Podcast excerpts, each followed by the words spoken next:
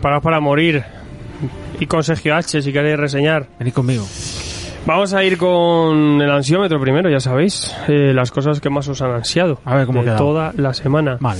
La semana pasada, ¿eh? ¿Cómo, cómo han acabado los muchachos y estas obras? Eh, estoy mirando por aquí un poco más. Lo menos ansiado, aunque no lo menos Fíjate, vendido. ¿eh? Batman Fortnite.0. Ahí se ve.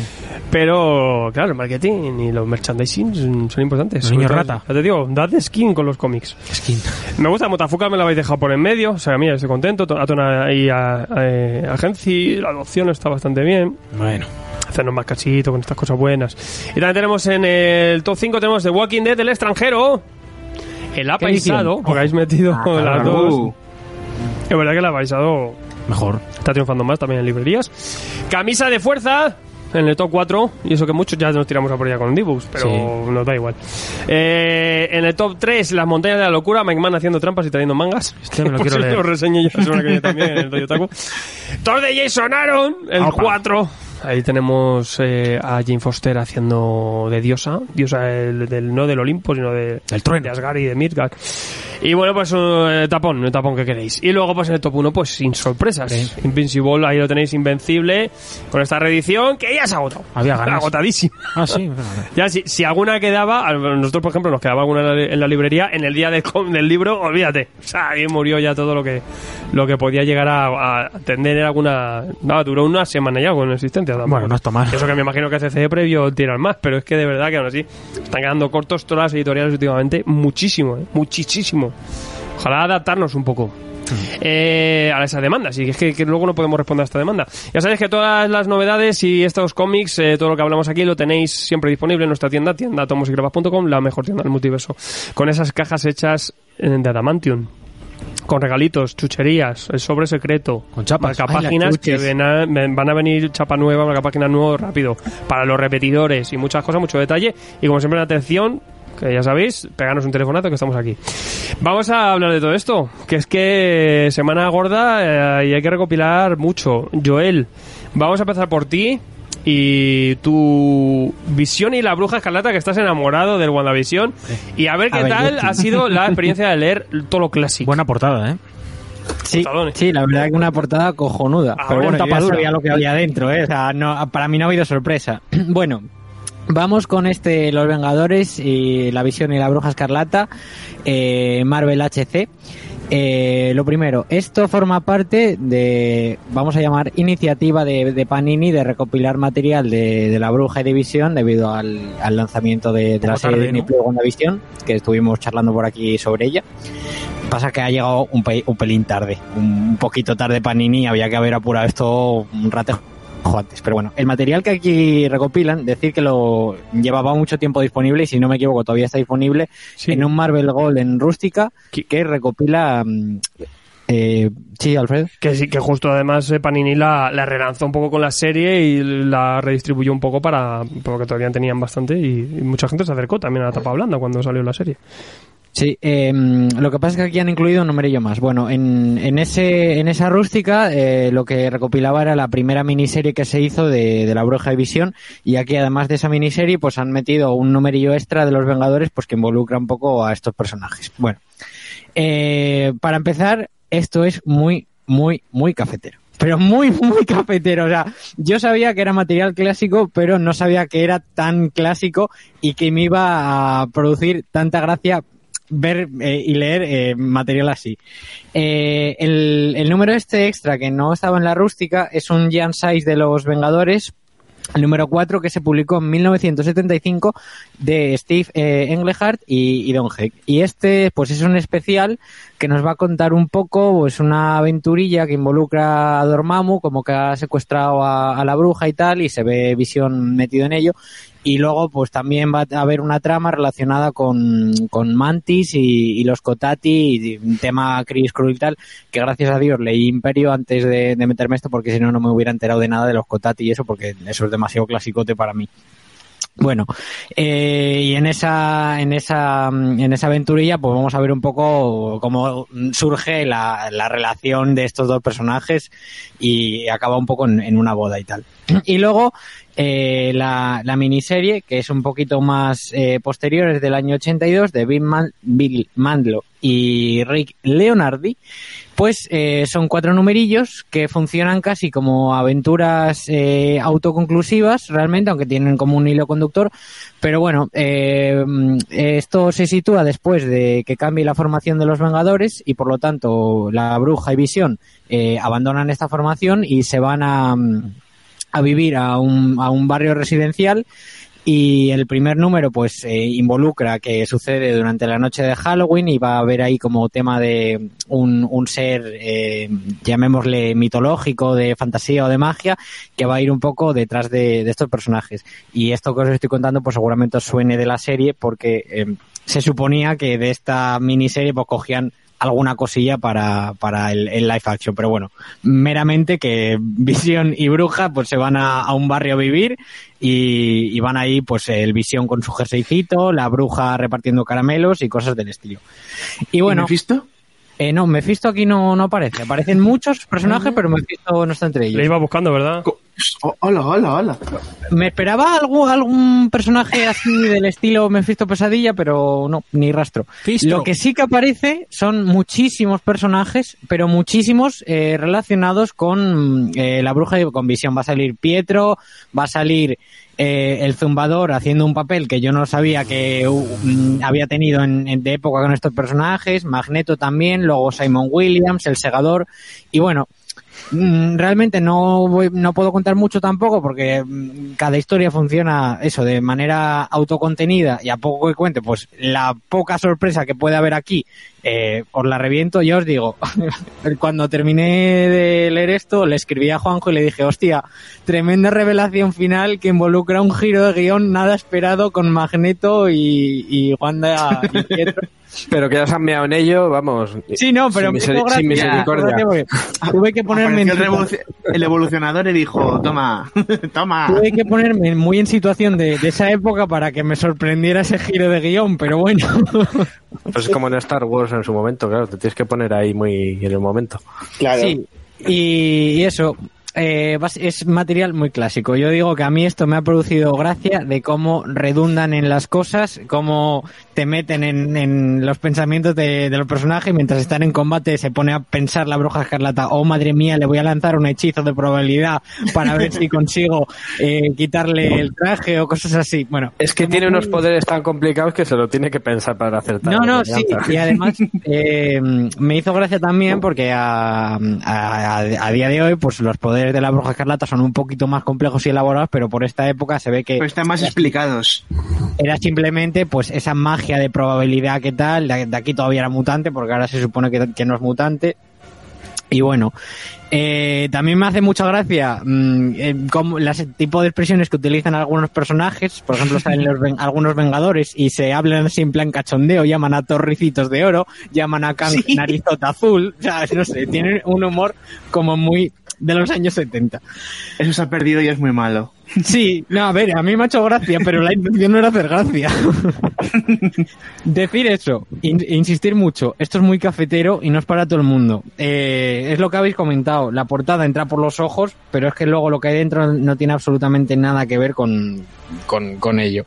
Pero bueno, si a alguien le pica leer algo de estos personajes, pues, pues bueno, aquí lo tiene recopilado. De, es como la miniserie más clásica que han tenido One Division. Eh, y luego el, el, tomo, como dato curioso de los HC que me ha sorprendido, es que en el lomo normalmente los HC ponían abajo una fotito relacionada con la portada y en este caso han optado por poner el, un logo de los Vengadores eh, al, como hacen con, los más half y tal. Mm, decir eso, que también la, edición está muy bien. Yo pensé que esto iba a ser peor calidad con las tiradas que está haciendo Panini, pero está, está muy bien. El papel es satín, eso sí, y lo que hace que los colores sean muy, muy saturados. Eh, es muy chillón el color que tiene esto, pero bueno, eh, material clásico para leer de estos dos personajes y no va a ser eh, lo último que salga porque eh, deciros que este en, abril recopilan la serie que se hizo de la Bruja Escarlata, esta ya más posterior, que eh, James Robinson me parece que era el guionista, y luego en junio recopilan otra maxi serie de, de One Division en un, en un HC también de, de 12 numeritos. Y digo yo, ¿dónde están los Vengadores Costa Oeste de John Byrne, de donde se basa el 50% de WandaVision? Hombre. Nadie lo, nadie lo sabe. en algún lado estará. Nadie lo sabe. Eso ya para la segunda temporada, ¿no? Si es que existe. No creo que hagan segunda temporada, pero no, bueno. por, por eso dice, joder. es Pero vamos, ya te digo que me da un poco de rabia porque esto, mm, no sé yo si venderá mucho, no me parece mal material, sobre todo si, si a la gente le ha gustado la serie, pero es que ha llegado, mm, para mí me parece que ha llegado muy tarde. Yo un inciso, Joel, ¿se dice es muy cafetero o es para muy cafeteros? Porque yo si me dices es muy cafetero, pienso, pienso en George Clooney. Lo que te dice, lo que te dice en su corazón. Mm, Como quieras llamarlo, cómo te realmente. sientas tú, si, si café o cafetera. Tetera, ¿eh?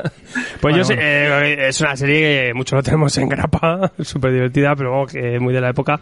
Y a lo que te digo, que luego a lo mejor vamos reclamando materiales, un poco si vemos la serie que nos gusta y tal, hay cositas, referencias, pero siempre esto es un material un poquito más tal. Eh, se recopila también, se recopilará el integral de La Bruja Escarlata de Thompson, que luego a lo mejor tenéis un poquito más de interés. No era mala serie, está, tenía guay el dibujo de Vanessa de Rey. Hay cosillas, hay cosillas, la, la portada de Aja. Todo bueno, eh, rebuscando y bueno, siempre está bien porque da un poco de bagajillo ahí. Una etapa está graciosa la de juntar a estos dos. Eh, Los Vengadores y la Visión y la Bruja Escarlata 18 euros, sale un cartoné, 136 páginas y, y pa'lante, a correr. Eh, más cositas, Joel, porque también nos traes... ¿Qué nos traes? Bueno, pues sabéis y seguro que habéis visto esos Funko Pop de Marvel que son todos los personajes como si llevaran el simbionte. ¿Os Buenísimo, suenan? buenísimo. Los Seguro que venonices, sí. los venonices. Pero hay uno o dos nada más, ¿no? Buenísimo, Hay- Sí, no, hay 20 todos mil, colega, es una cientos. locura. Yo tengo uno, ¿eh? Tengo Pues, uno. Esos Funko Pop eh, que han llamado Venomizados salen de este eh, universo veneno. Ah, Que decir también que, al igual que el de los Vengadores de la Visión y la Bruja, pues esto salió hace ya un tiempo en, en formato 100% Marvel, formato rústica, y ahora pues lo han decidido eh, reeditar en tapadura de cara al lanzamiento de la futura secuela de Venom, a ver si algún día llega. Bueno, antes de empezar con, con este universo veneno, comentar meramente que en su, en su momento en Rústica esto se publicó junto a un prólogo que realmente eran mini historias de otros personajes eh, con el simbionte de otros universos y tal, que ahora entenderéis cuando os explico un poco de qué va esto, que no sé yo si se recopilará, pero que tampoco es muy relevante para esto, realmente es como un añadido, un extra, un complemento, como queráis llamarlo, que bueno, que está ahí para el que lo quiera. Vamos con este Universo Veneno, que esto se publicó en, en 2007.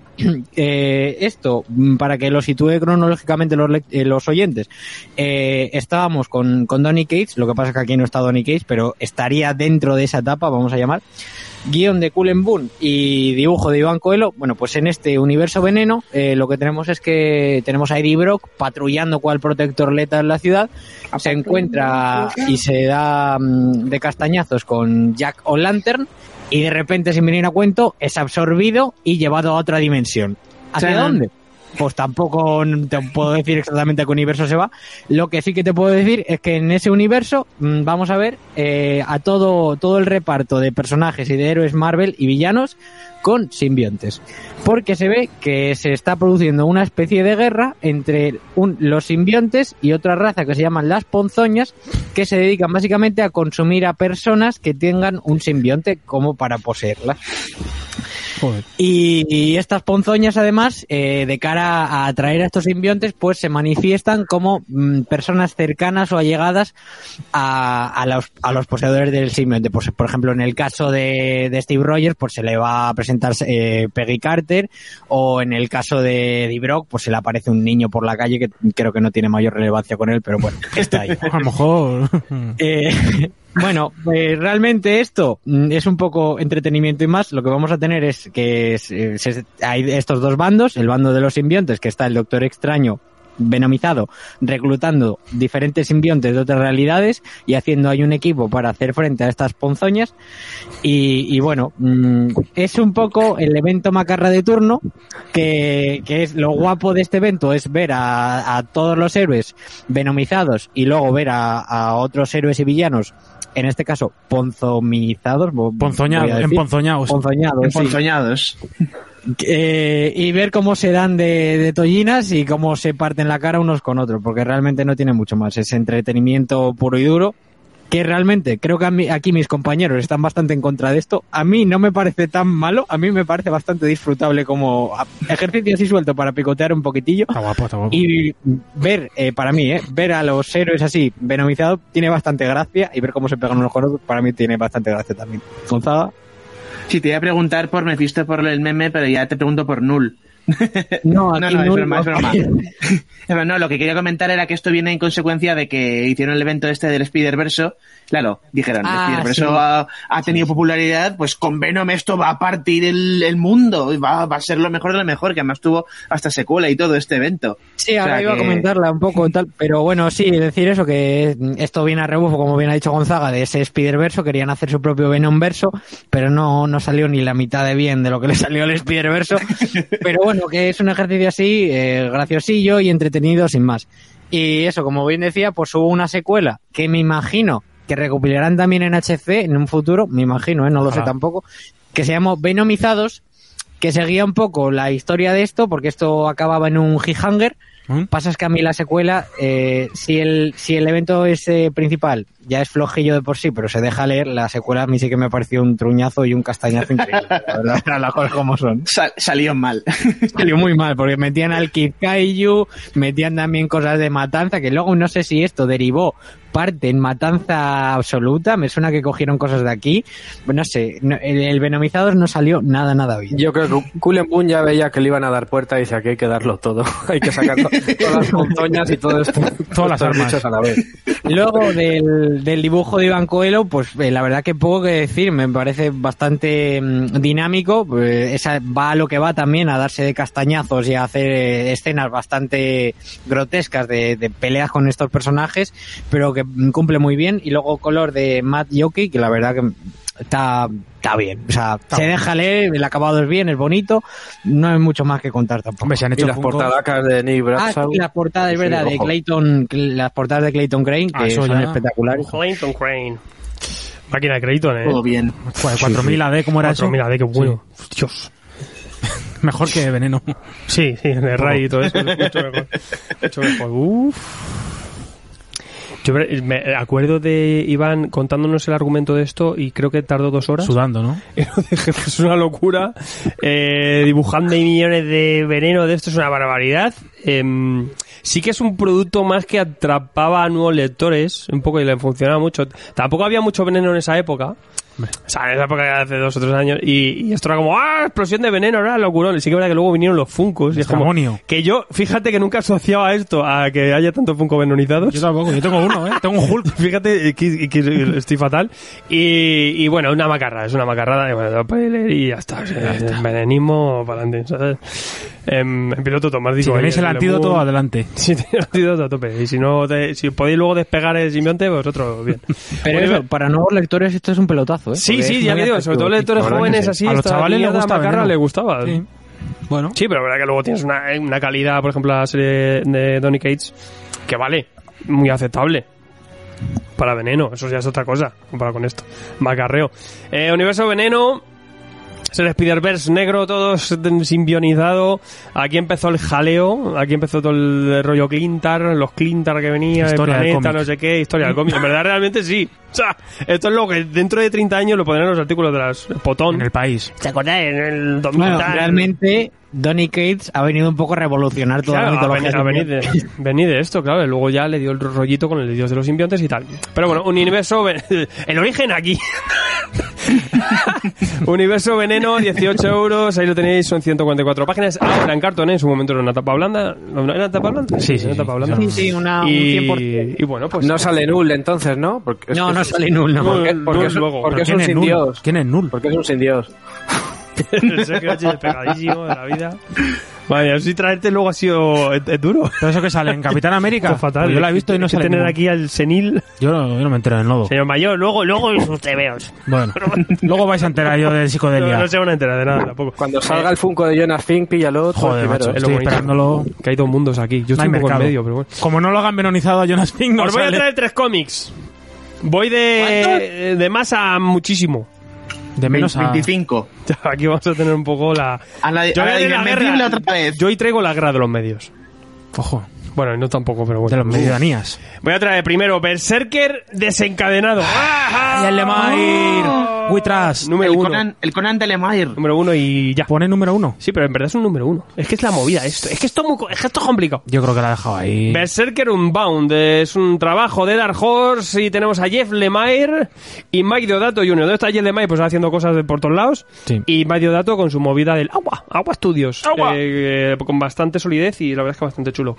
¿Qué es Berserker desencadena? Pues un trabajo que nos eh, trae un Conan, un Conan Bueno, que eh, la idea es eh, traernos a Conan a la época contemporánea, ¿no? Oh, Traer novedad. a Conan en Nueva York con los taxis.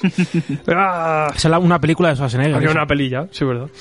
Bueno, ¿qué es esto? En verdad es que Dark Horse, claro, al perder eh, Conan, Mm. se lo pilló Marvel, estaban un poco ahí diciendo, bueno, eso no importa, nosotros seguimos con historias de Conan, que sean guapas, Y originales. ya mata gente y vamos para adelante.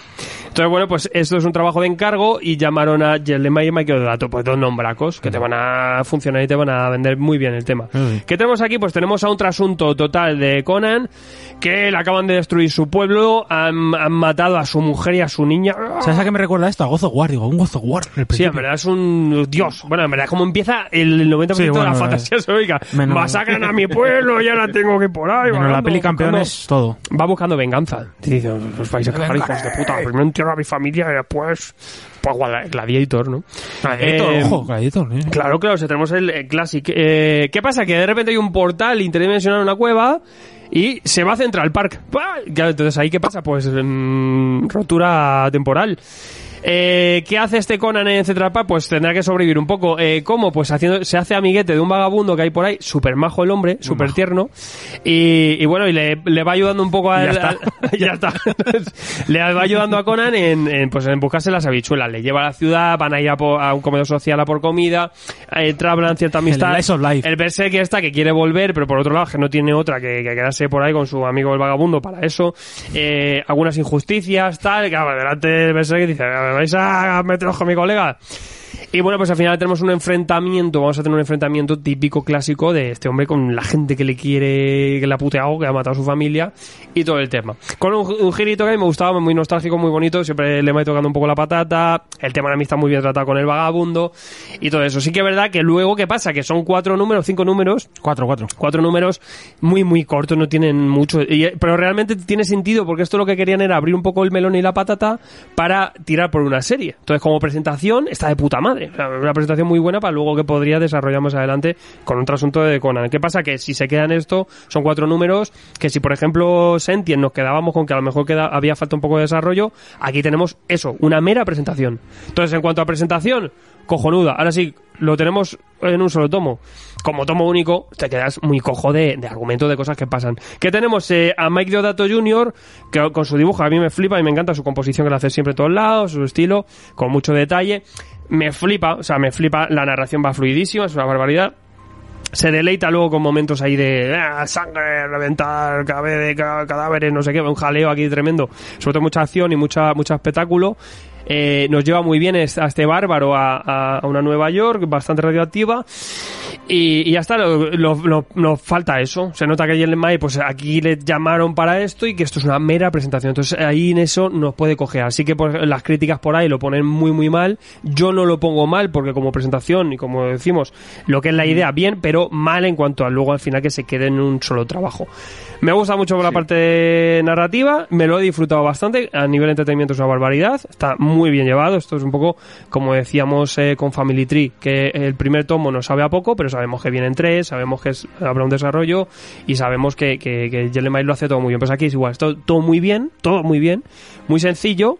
Pero claro, se queda en sencillez y luego no tenemos un- una continuidad. Nos, nos falta luego más. Nos falta luego poder ver más. Si, si esto me lo plantas en 20 números, no te juzgo los cuatro primeros. Pero si solo me vas a traer cuatro, entonces sí. Entonces, ¿y ahí qué pasa? Porque nos falta poco. Es esto que os he contado, un poquito más, y ya está. Con unos diálogos muy sencillitos, muy sencillitos y ya está. Eh, ahí está. Yo no lo pongo mal, porque sí que es entretenido. Y a lo mejor pues hay que tener una primera lectura, algo tal, algo suelto, que queréis algo con el Super Light, eh, con esta idea de llevarlo tal, pues bueno, pero sí que es verdad que al final pues te quedas un poco allí. Eh, Se nota también que es un poco de encargo. Entonces, Sí. bueno, están ahí un poco con el piloto automático, incluso los dos, eh, que no están a, a todo su potencial. Yo me imagino que si el EMA es un trabajo suyo, le da mucha más potencia a los personajes que ya la tienen, y ya te digo que el trabajo de la amistad entre los dos a mí me ha gustado mucho, pero claro, te quedas un poco solo en eso. ¿Qué te ha pasado a ti? A mí, yo Pues eso, no es lo mismo, ¿no? Tenía que- 10 minutos en el metro, digo, a ver si me da tiempo y lo Sí. empiezo a ojear y me lo leí. ¿Y te lo leíste? Yo, a ver, lo como dices tú, malo, no es malo, es entretenido, pero es que es totalmente plano, impersonal. Aquí se- dices tú, Family Tree es sencillo esa presentación, pero se ve esa, Se ese ve estilo de manera, Lemay, se claro, ve esa claro, calidez, esos personajes. Aquí nada, si decía Rubin que en un fin de semana se encerró Lemay y escribió el guion entero de Serlo Frankenstein, esto es una to- tarde tonta. sí, claro. Y no sé, vale, como dices tú, bueno, esto salió ya en USA hace bastante, bueno, un- por lo menos un año y pico, dos. No se sabe si va a haber más, no va a haber más, o sea, que se puede quedar ahí, bueno, ahí lo dejo. Todo, también tiene que comer el hombre. En este caso, Deodato, que en la de agua esta no me funcionó tanto porque nada más que dibuja actores y tal, aquí sí me gusta, pues el tío espadazos, el Black Page, pues Pero el tiene tío se más gusta. detalle, ¿eh? En- en- tiene esas tramitas, tiene ese detalle, a mí me gusta. Pero Lemay, tío, o sea, un tío de tu, de- que se supone de tu nivel, le, le, le exijo más, le exijo más. Y la cara de gilipollas que se me quedó al leer el diálogo que hay en la, última página, o sea, ese diálogo, pero Lemay, eso lo ha escrito tu hijo. Leeros en la última página. Digo, No sé, yo ahí tampoco me he tanto. Joder, es un diálogo un poco vergonzoso. Ah, es verdad, pues es un poco... Sí, aparte es muy de... Pero en verdad yo creo que lo... Lemire intentando hacer el, el tema callejero. O sea, cómo hablaría un bárbaro y un vagabundo O de los sea, feos, ¿no? uf, a ver, Colega, ¿qué pasa? Pues bien, Ah, ahí, joder, tal, ¿eh? ah, no sé qué. El O sea, ganador de- Claro, el problema es un tío refinado del granero y no sabe bien cómo actuar esta gente de la ciudad. es como Ibañez Es que cuando no habla hay- de los es que el jóvenes. problema es que aquí no hay, bar- no hay, no hay granero, no hay nada. Claro. Con mucho el pueblo que, que consume. A ver, si os lo regalan, pues oye, es entretenido, pero... Que sí, que eso, que muy, muy, muy, muy sencillo. No es mala, porque yo no me atrevía jamás a poner es esto mala. malo, porque no es un mal cómic, pero que claro, con un contenido pues muy escaso. Berserker desencadenado... ¿Alguno más lo habéis leído? Sí. Claro, estaba yo pensando en Gonzaga. Digo, Gonzaga, ¿Y tú, Gonzaga, qué te pasa a ti? ¿Qué te, qué te- qué te- qué te pica esto? A mí me pasó un poco como tú. Yo eh, funciona un poco como el número este cero que han sacado del poder del fuego. Claro. La cosa es que el poder del fuego lo han continuado. Bueno, Esta se quedó ahí y fue un poco. Joder, sí, sí. Yo, yo pensaba que lo iban a haber continuado, que esto funciona como un prólogo, pero no, ahí se quedó. Debe ser que el Jem- Lemire está muy ocupado con la nueva serie de Netflix y con y expandiendo el Black Hammer Universe en, en Dark Horse. Así que esto de momento está ahí. Me quedo ahora en- más con el Family Tree. En stand-by. Hombre, Family Bastante más. está guapo. Eh, también verdad que quiero esperar un poco también a qué pasa más adelante. Yo creo que mucha gente está esperándose. Y, y bueno, y esto pues eso. Ya está. Completismo, si queréis. Alimenticio, un cementerio Sí, Bornelli, sí, bueno. no, y hubiera estado muy guapo. La verdad es que yo me mola que hagan un Conan más actualizado y tal, o cosas como vamos a ver más adelante, que hay mucha cosa, gente que trae Conanes y otras versiones, y muy bien. Pues es verdad que si vas a hacer un solo tomo, pues tal. Vale, pues ahí está, Berserk desencadenado, son 18 euros en tapadura, cartonel, lo trae Panini Comics, y, eh, y aquí te lo traen. Frank Martin también al color, pues bastante bien, siempre Sí. trabaja muy bien con todo dato. Y vamos, como decimos, de ahí a arriba. Vamos arriba. Vamos Suena. arriba y os traigo Aniquilación, la serie. Oh, la saga de Alfred. Se te va a hacer bola, ¿eh? Ah, No, hombre, no sé si esto Ya me lo dirás en un mes. Yo me lo gozo, me encanta el Bueno, bueno. rollo cósmico. Creo que tengo poderes cósmicos ya. El otro día me dio el sol y, y andé un poco más. ¿Y no te pusiste malo? No, no, eh, daba, en vez de, eh, cada paso era como más ancho, ¿sabes lo que te digo? Y dije, pues aquí dame como un planeta. Qué tiaco. La hostia. Eh, Aniquilación, tomo cuarto. Eh, acaba de salir también el quinto, porque esto se retrasó. Aniquilación se retrasó. Yo creo que la he, la he sentado fatal a la, a la publicación, pero bueno. Se retrasó y decir que este cuarto tomo, llamado meramente Aniquilación, bueno. con Giffen y Divito, es el bueno, por así decirlo. es el que, si queréis solo leer Aniquilación, cogéis esto y hasta luego, Lucas, leer yo. 18 euros el evento que sí que yo mm, recomiendo que no lo perderíais si, estáis metidos en Marvel Ah, bueno. o si leéis Marvel Cósmico. ¿Por qué? Porque es el evento, para mí, después del de, eh, el Guantelete del Infinito, más importante que se ha hecho. Uh, ¿Por qué? Porque aquí Giffen, eh, sus editores, lo que haría luego posiblemente Annette y Lanning, fue revitalizar y resucitar después de los 90 el tema de Marvel Cósmico, que en su época quesada no estaba nada interesado, y ellos empezaron a tirar, a insistir, salió el proyecto, y además con una libertad total, porque eh, Marvel estaba centrado en el tema de la Civil War, en esa época, es que además salieron a la vez Civil War y esto, Y también moló porque era como lo que pasaba en la Tierra, que estaban los pegados entre medias, pero en el, en el espacio había un conflicto tremendo que atentaba contra el universo, ¿no? Entonces ahí había un jaleo, ¿no? Era una verdadera guerra flipante, ¿no? Lo que pasaba en Aniquilación. Y quedó un poco en segundo plano, pero claro, con el al tiempo la gente le supo sacar el a Aniquilación. Es un evento que, como decimos, viene con mucho con muchas tuercas ahí que se han ido poniendo para luego recoger aquí en Aniquilación, pero también se entiende perfectamente, es como un poco Civil War en muchos de estos eventos, que lo entiendes de forma autocontenida tiene muchísima épica, pero sí que de verdad re- recomendable 100% porque es tremendo y tiene brutal eh, brutalidad, es una brutalidad de ejecución que me encanta. Kate Giffen aquí, eh, que es el eh, quizá el artífice de, de que esto volviera, el- como decimos estuvo en Thanos, se la cancelaron, empezó a arrancar con estos eh, prólogos y esto dio al final eh, luz. Eh, tenemos aquí a Andrea Divito al dibujo, es un dibujo pues un poco macarrilla, con el, con el color que a lo mejor de Laura Villari, que se ha quedado un poco más digital, que no lo vemos ahora tan naturalizado, pero al leerlo la experiencia es muy buena, porque tiene mucho, mucho, mucho detalle, muchísimo. Y además la cantidad de cosas que tiene que dibujar aquí este hombre es eh, apabullante. ¿Qué tenemos en Aniquilación? Aniquilación es un, es un eventazo. Tenemos a, Aniki- a Nihilus, que ha llegado, ha salido de la zona negativa y se trae a la fuerza aniquiladora. Quiere, o sea, millones de bichitos de estos cabrones de la zona, de la zona negativa que van a atentar contra el universo entero. O sea, se están, eh, se cargan Sandal, se cargan aquí a, toda, a todo el cuerpo Nova y empiezan así. Eh, durante varios días empezarán a cargarse planetas y de todo. ¿Qué ha ido pasando en los, en los prólogos? Lo que hemos ido viendo, pues como unos cuantos héroes han empezado a encontrarse con este eh, mal que les han afectado. Pues gente como el Super Skrull, tenemos a, Nova, tenemos a Silver Surfer. Muchos personajes que eh, se encuentran con esto y eh, todo eh, lleva a aniquilación. En aniquilación tenemos el enfrentamiento. Es un cómic con muchísima, muchísima épica, ¿no? Tenemos pues una gran reunión. Tenemos eh, Star-Lord, pero Star-Lord no, no penséis en el, De las en el. Quill de las pelis ni el de. Bendis. Pero un uno más de- guay. Es moreno, tiene un ojo cibor, Ah, ¿sabes? es Star-Lord. Viene un poquito también de los de los de los cómics más clásicos, pero aquí también le dan un, un reboot, así por así decirlo. A Drax igual, Drax ya lo dijimos. Tenemos a Gamora, Gamora también, que tiene un rollo más clásico. Eh, Ronan el acusador, que aquí además todos los crisis van a por él, porque está un poco proscrito. Tenemos a Silver Surfer, el Super Skrull, tenemos una eh, Nova, por supuesto, tenemos a los Heraldos de Galactus, todos los heraldos que han, estado por ahí que también van a estar luchando con esto, y por otro lado tenemos a, a Nihilus, que además se ha aliado con Thanos, Thanos va a estar por ahí de fondo, Drax también está por ahí a por Thanos, que es a por lo que va, y, y tenemos también pues, otros personajes como por ejemplo Terrax, o sea, realmente es una, una barbaridad. ¿Qué tiene eh, Anihilus? Además es que eh, sus hordas además eh, se teletransportan y se les tiran encima a la, a la gente, ¿no? Se ven desbordados. Es una batalla eh, tremenda donde vemos que realmente los, los héroes tienen muy, mucho las de perder, pero se conforman estos seis números de una forma muy buena para que se vean sumando alianzas, para que eh, retrocedan y luego avancen.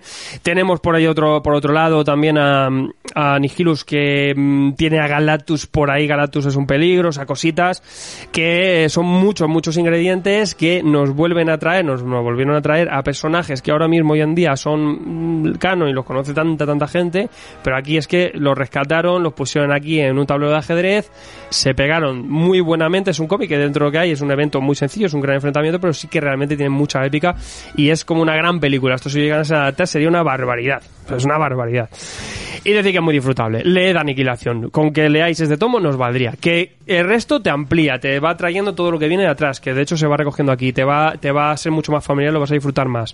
Pero no hace falta tampoco. Yo la primera vez que lo leí, lo leí así suelto y no, y no me, no me importó. De hecho, incluso es un, como decimos, un tirate a la piscina para descubrir a todos estos personajes también, o ver sus versiones anteriores de algunos, como los Guardianes de la Galaxia. Y luego esto también dio pie a todo lo que vendría después, Guerra de Reyes, eh, los Guardianes de la Galaxia, la serie de Nova, muchas más cosas que luego se desarrollarán, que es lo que tendremos en la colección. O sea que bueno, ya cerrado también Aniquilación con esos helados de Galactus, os lo cuento la siguiente semana. Entraremos ya en Aniquilación Conquista, después sería Guerra de Reyes, Guerra Reinado de Reyes y el Imperiatiro Thanos. Pero bueno, estos cinco tomos por ahora que llevan ya publicados, tenéis todo lo que es Aniquilación. Y como decimos, no es tampoco necesario con que cojáis el primer tomo, pues valdría y con eso os bautizaríais. Yo la veo esencial. La veo esencial, no sé, vosotros Juanjo, tú que eres Marvelita, loco. Sí, además me gusta mucho el trabajo de Andrea Di Vito, un autor que es como una especie de versión un poco más refinada de John Buscema, salvando las distancias, y, que lo hemos visto en muchas obras y, aquí parece que le reservan para ese momento, para resaltar ese momento tan importante, donde ya mm, más que fijarnos en personajes individuales, vemos cómo se van cruzando todos. O sea, que está muy bien, mm, sin duda de los más imprescindibles de, de toda esta coleccionable. Ujú. Yo he Sí. leído por ahí de yo me espero al Marvel Must Have. O sea, yo no sé. Yo no sé si saldrá el Marvel lo que sea. pero a lo mejor pues espera, espera. te vas a ahorrar dos euros, eh, ya sale la calidad un poquito peor y yo qué sé. Yo qué sé. o sea, que os espe- esperéis, pues no veo un poco chorrada que queréis esperar. Bueno, yo qué sé, la acabaréis leyendo. Pero, pero bueno, este tomo lo podéis leer, no tiene numeración, o sea que entro qué tal. Cósmico a tope. Y ya te digo que tiene muy buena edición. O sea, Aniquilación en su momento lo reseñamos hace mucho. Pues que más adelante lo, lo, lo, lo remaqueemos en el programa o lo que sea. Yo en YouTube a lo mejor os lo enseño ya lo que es la saga completa. Pero, pero bueno, echarle un ojo. Echarle un ojo y ya te digo, si estáis con Civil War, Dinastía de M, de todos estos jaleos de los 2000, Aniquilación va ahí. Va ahí. Vale, o sea que bueno, eh, Aniquilación, tomo cuarto, es el propio, propiamente dicho, Aniquilación, 18 euros, Key Giffen, Andrea Divito, cartone, 184 páginas. ¿Alguno más quiera aportar algún comentario mágico, cósmico a esto? Un buen evento del Marvel cósmico que si no recuerdo mal por esa época en lo que era la Tierra se estaba estaban yendo a Civil War o sea que el, el espacio también tenía que tener un evento en consecuencia también bastante tocho. Y lo que has dicho te sirve de introducción porque como te recupera tantos personajes clásicos tanto personaje antiguo que hacía un montón que no salía pues tienen que poner un poco en contexto incluso al lector que ya lo había leído. Entonces te vale como primera lectura perfectamente porque te, va, te explica todo Pues sin más, eh, vamos y como decimos vamos de, de épico a fantástico, porque esto ya es la, la puta Fantástico, hostia, esto fantástico. es flipado. O sea, es que, mm, hasta luego. Bad Weekend, Uf. mal fin de. Uh. La verdad es que sí, totalmente. Sobre todo si vas a un salón de cómics y se tuerce como se tuerce en este TVO. ¿no? Bad Weekend es de Sim Murphy. Sim, me va la olla. Sim Phillips, dibujante, guapo, y ese es que normalmente va en tándem con Ed Brubaker. Es el tándem de lujo del noir. Ahí está, hasta aquí. Y hasta aquí, ya está, comprarlo. Ya está, Ya está, Déjate, no más. Leedlo, leedlo, demonios. Eh, vamos a ver. Aquí ciertas cosas. Mucha gente no se acerca porque es un especial o un spin-off de Criminal. Mm. Los especiales y spin-off de Criminal amplían un poco algunas cosas que se ven en Criminal, pero que funcionan perfectamente como falta. historias cerradas. O sea, la de los miserios siempre fueron yonkis, o siempre han sido yonkis.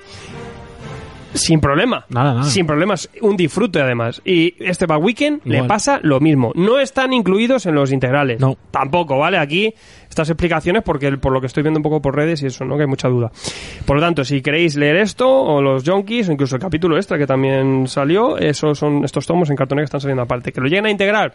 No lo sé. Yo por ahora no me suena de nada. Y esto solo, si solo hacen estos tres trabajos, no creo. Eh, decir que aquí lo que tenemos es una historia cerrada, ¿vale? Sí que es algo que viene de metareferencial de criminal, pero aquí se expande y te lo cuentan y te lo Y presentan. en 70 páginas. 70 páginas. Que además estos dos cabrones, cuando, cuando hacen una historia y tienen tiempo para desarrollar un pequeño número doble, como es este caso, hacen unas salvajadas que son tremendas. Y por eso al final acaban en mil Eisners y en mil historias, ¿no? Y aquí lo que tenemos, pues igual que son cómics de Oscar, pues esto es un cómic de Oscar, sobre todo porque son de esos que hacen metajuego, ¿no? Y es metacómic lo que tenemos aquí. Tenemos aquí un trasunto de Alex Toth, por ejemplo, decías tú, Sí, Sergio, ¿no? totalmente. O de Jack Kirby, También. o de Joe Shuster, o de Will Eisner, o sea, de... Aquí vamos a ver a un, grande, a un gran dibujante, un gran dibujante del cómic. Eh, eh, se nos plantea así, podría imaginaros simplemente un Jack Kirby, ¿no? Malhumorado, muy, muy gañán. Un Jack Que Nicholson. ha tenido ayudantes ahí a tu triple, ha despedido a mil personas, está endiosadísimo, ¿no? Pero claro, el tío ha hecho- ha hecho grandes historias clásicas y se le tiene en consideración. Se le invita a una Comic Con eh, para darle un premio honorífico.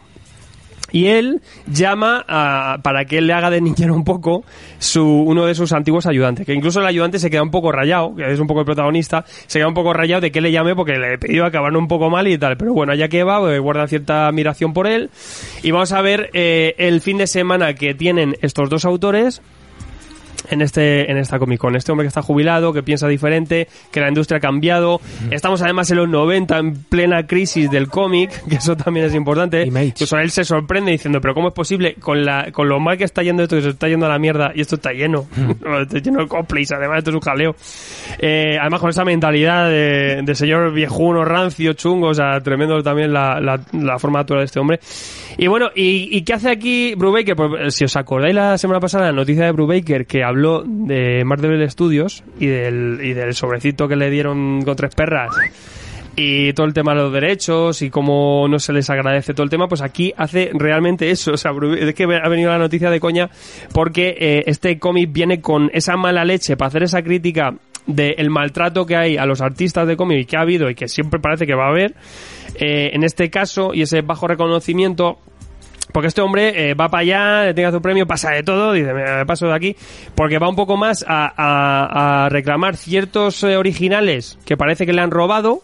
O sea, esto también es un caso muy típico, le han robado de todos los autores. Incluso vemos un poco algunos El mercadeo ahí. el mercadeo, el tema del coleccionismo, algunas, algunos seres que se le juntan a los autores para sacar luego cuatro perras, o fans que se les acercan a firmas para luego revender. Muchas cosas que en verdad es el día a día. Si ves los últimos días de Stan Lee, por ejemplo, era un poco así, pero a lo saco, ¿no? La gente hasta le sacaba sangre, La sangre, para, de- de. O sea, se han visto cosas peores, incluso la ficción siempre no supera, no llega a superar la realidad. Y además, pues este hombre también pues tiene todo ese tema también del tema de los derechos cinematográficos, las perras. Eh, Brubaker la suelta muy directamente con lo que eh, mencionó recientemente, o sea, la suelta de una forma totalmente literal. Hay temas sobre es la compensación, entre comillas, ¿no? Que te, te dan los estudios. Y todo eso. Eh, además, eh, todo este juego de metacomic, de salones, de autores, de, de- de reconocimiento de muchas cosas, eh, de clásicos, también además sin Phillips hace aquí un nombre ahora hablamos de dibujo. Eh, lo que lo que también luego hacen aquí es pues eso es una historia criminal tenemos noir. Sí. aquí hay pistolas y cosas o sea, que cómo pues habrá que verlo lo tenéis que leer. Y bueno decir eso sin Phillips espectacular saben llevar la historia. Que es que te la zampas la zampas tiene es, que- es que por ejemplo lo que decíamos diferente al, al, al Berserk que no tiene nada y te lo lee muy rápido se te lo lee muy rápido de lo interesante que es pero tiene mucho Y lo disfrutas tiene leyendo. muchísimo, está lleno de homenajes también a Comics Pulp, a las viejas revistas, a, la- a los cómics de espadachines, que son los orígenes realmente de los superhéroes, el zorro y todo esto, ¿no? Eh, y, y bueno, y luego eh, Phillips, eh, pues como siempre en un estilo espectacular a lo noir, muy muy suelto, pero con homenajes también a este metacómic y hay muchas referencias, ¿no? Incluso a los propios dibujantes. La verdad es que hay mucho amor por el cómic aquí, muchísima, muchísima crítica. Eh, está un poco eh, a esa altura de estos cómics que son de metacómic, pero que con mucha crítica y que nos enseña mucho la realidad, como por ejemplo de Howard Shaking de, de Hey, eh, Kids Comics. Que muchos autores son súper fan de esto y de esto también, sobre todo la gente que es profesional de cómic, esto es que es obligado para ellos porque se van a ver reflejados en mil cosas, o compañeros, o gente que ha llegado a ciertas cosas que, que es un poco más este caso, y decir que bueno, que es redondo, esto es un trabajazo, o sea, poco más que decir, léelo porque, ya te digo, si te, te ha leído Criminal, recomendabilísima, que no, pues sin problema, también También. puede leer, no pasa nada, y, y que yo creo que vais a saber mucho de algo que hay detrás, que no todo el mundo conoce, que no muchos lectores que leen y poco más, ¿no? Y no entienden un poco lo que hay detrás de este medio, que los que estamos un poco metidos sí lo saben, lo conocemos, pero, pero tanto, y aquí pues lo tenéis a- en forma de, de cómic y de trabajo meta, o sea, que me parece tremendo, o sea, tremendísimo. Y yo te digo, estas novelillas que salen de criminal son espe- espectaculares. Sí, sí. O sea, incluso algunas que están fuera, ¿no? Que también... O sea, aquella, sale- aquella del planeta, la del escenario del crimen, ¿eh? ¿no? Ah, sí. La escena de bueno. crimen, Pulp, Pulp sale dentro de nada también. Y pulsa dentro un poquito, que eso sí que ya es un tomo, pero bueno, esto, chavales, pues acercaos, ¿eh? Mm. Que esta gente es que no hay fallo, no hay fallo. Y a mí, no- Noir con Metacómic, es que me quedé... Yo es que no sabía ni, ni a lo que iba y me empecé a... Pues me rompió el ojete. Fue leerlo y dices, madre mía. ¿Tú, Sergio, qué, qué te pasa con esto? Yo, a mí me ha encantado. Yo, a pesar de, bueno, a ver, pa- eh, te mete un- una novela criminal, como tú dices, en 70 páginas, que no hace falta que se vayan a 10 números, 12 números ni nada, en 70 páginas. Te meten esa crítica soterrada ahí que el propio Brubaker vivió. Y sobre todo, a mí lo que más me ha gustado y lo que más he disfrutado, pues ese homenaje, ¿no? A esa vieja guardia del cómic que vino de las tiras de prensa. Me, me llamó la atención y me gustó que se nombraran a, autores reales. Se, no- se nombra a Wally Sí. Wood, a Noel Sickles, aparece Will Eisner.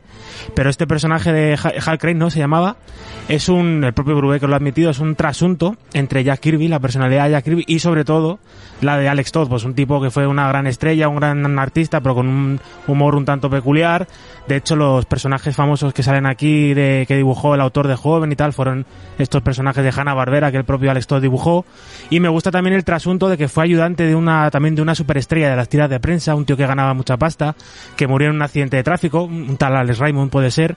O sea que me gusta ese juego de trasuntos, de, de pullas ahí que se van lanzando, Sí, sí, que sí. no sabes muy bien qué realidad, qué ficción y te lo hila todo súper bien con ese dibujo, con ese color y en medio te mete pues esa historia de, un- de un robo, de lo que sea, de esos originales y vamos, brutal, y en 70 páginas. Es que, que ya no, nadie hace historias tan redondas en tan pocas páginas. A mí es que es lo que más me gusta. En trabajos breves hacer esta cosa, tan contundente, tan salvaje. Y sí que es verdad que además se mueve entre, entre el- el- el- la mención directa y el trasunto. Entonces ahí. Hay ese doble juego, ¿no?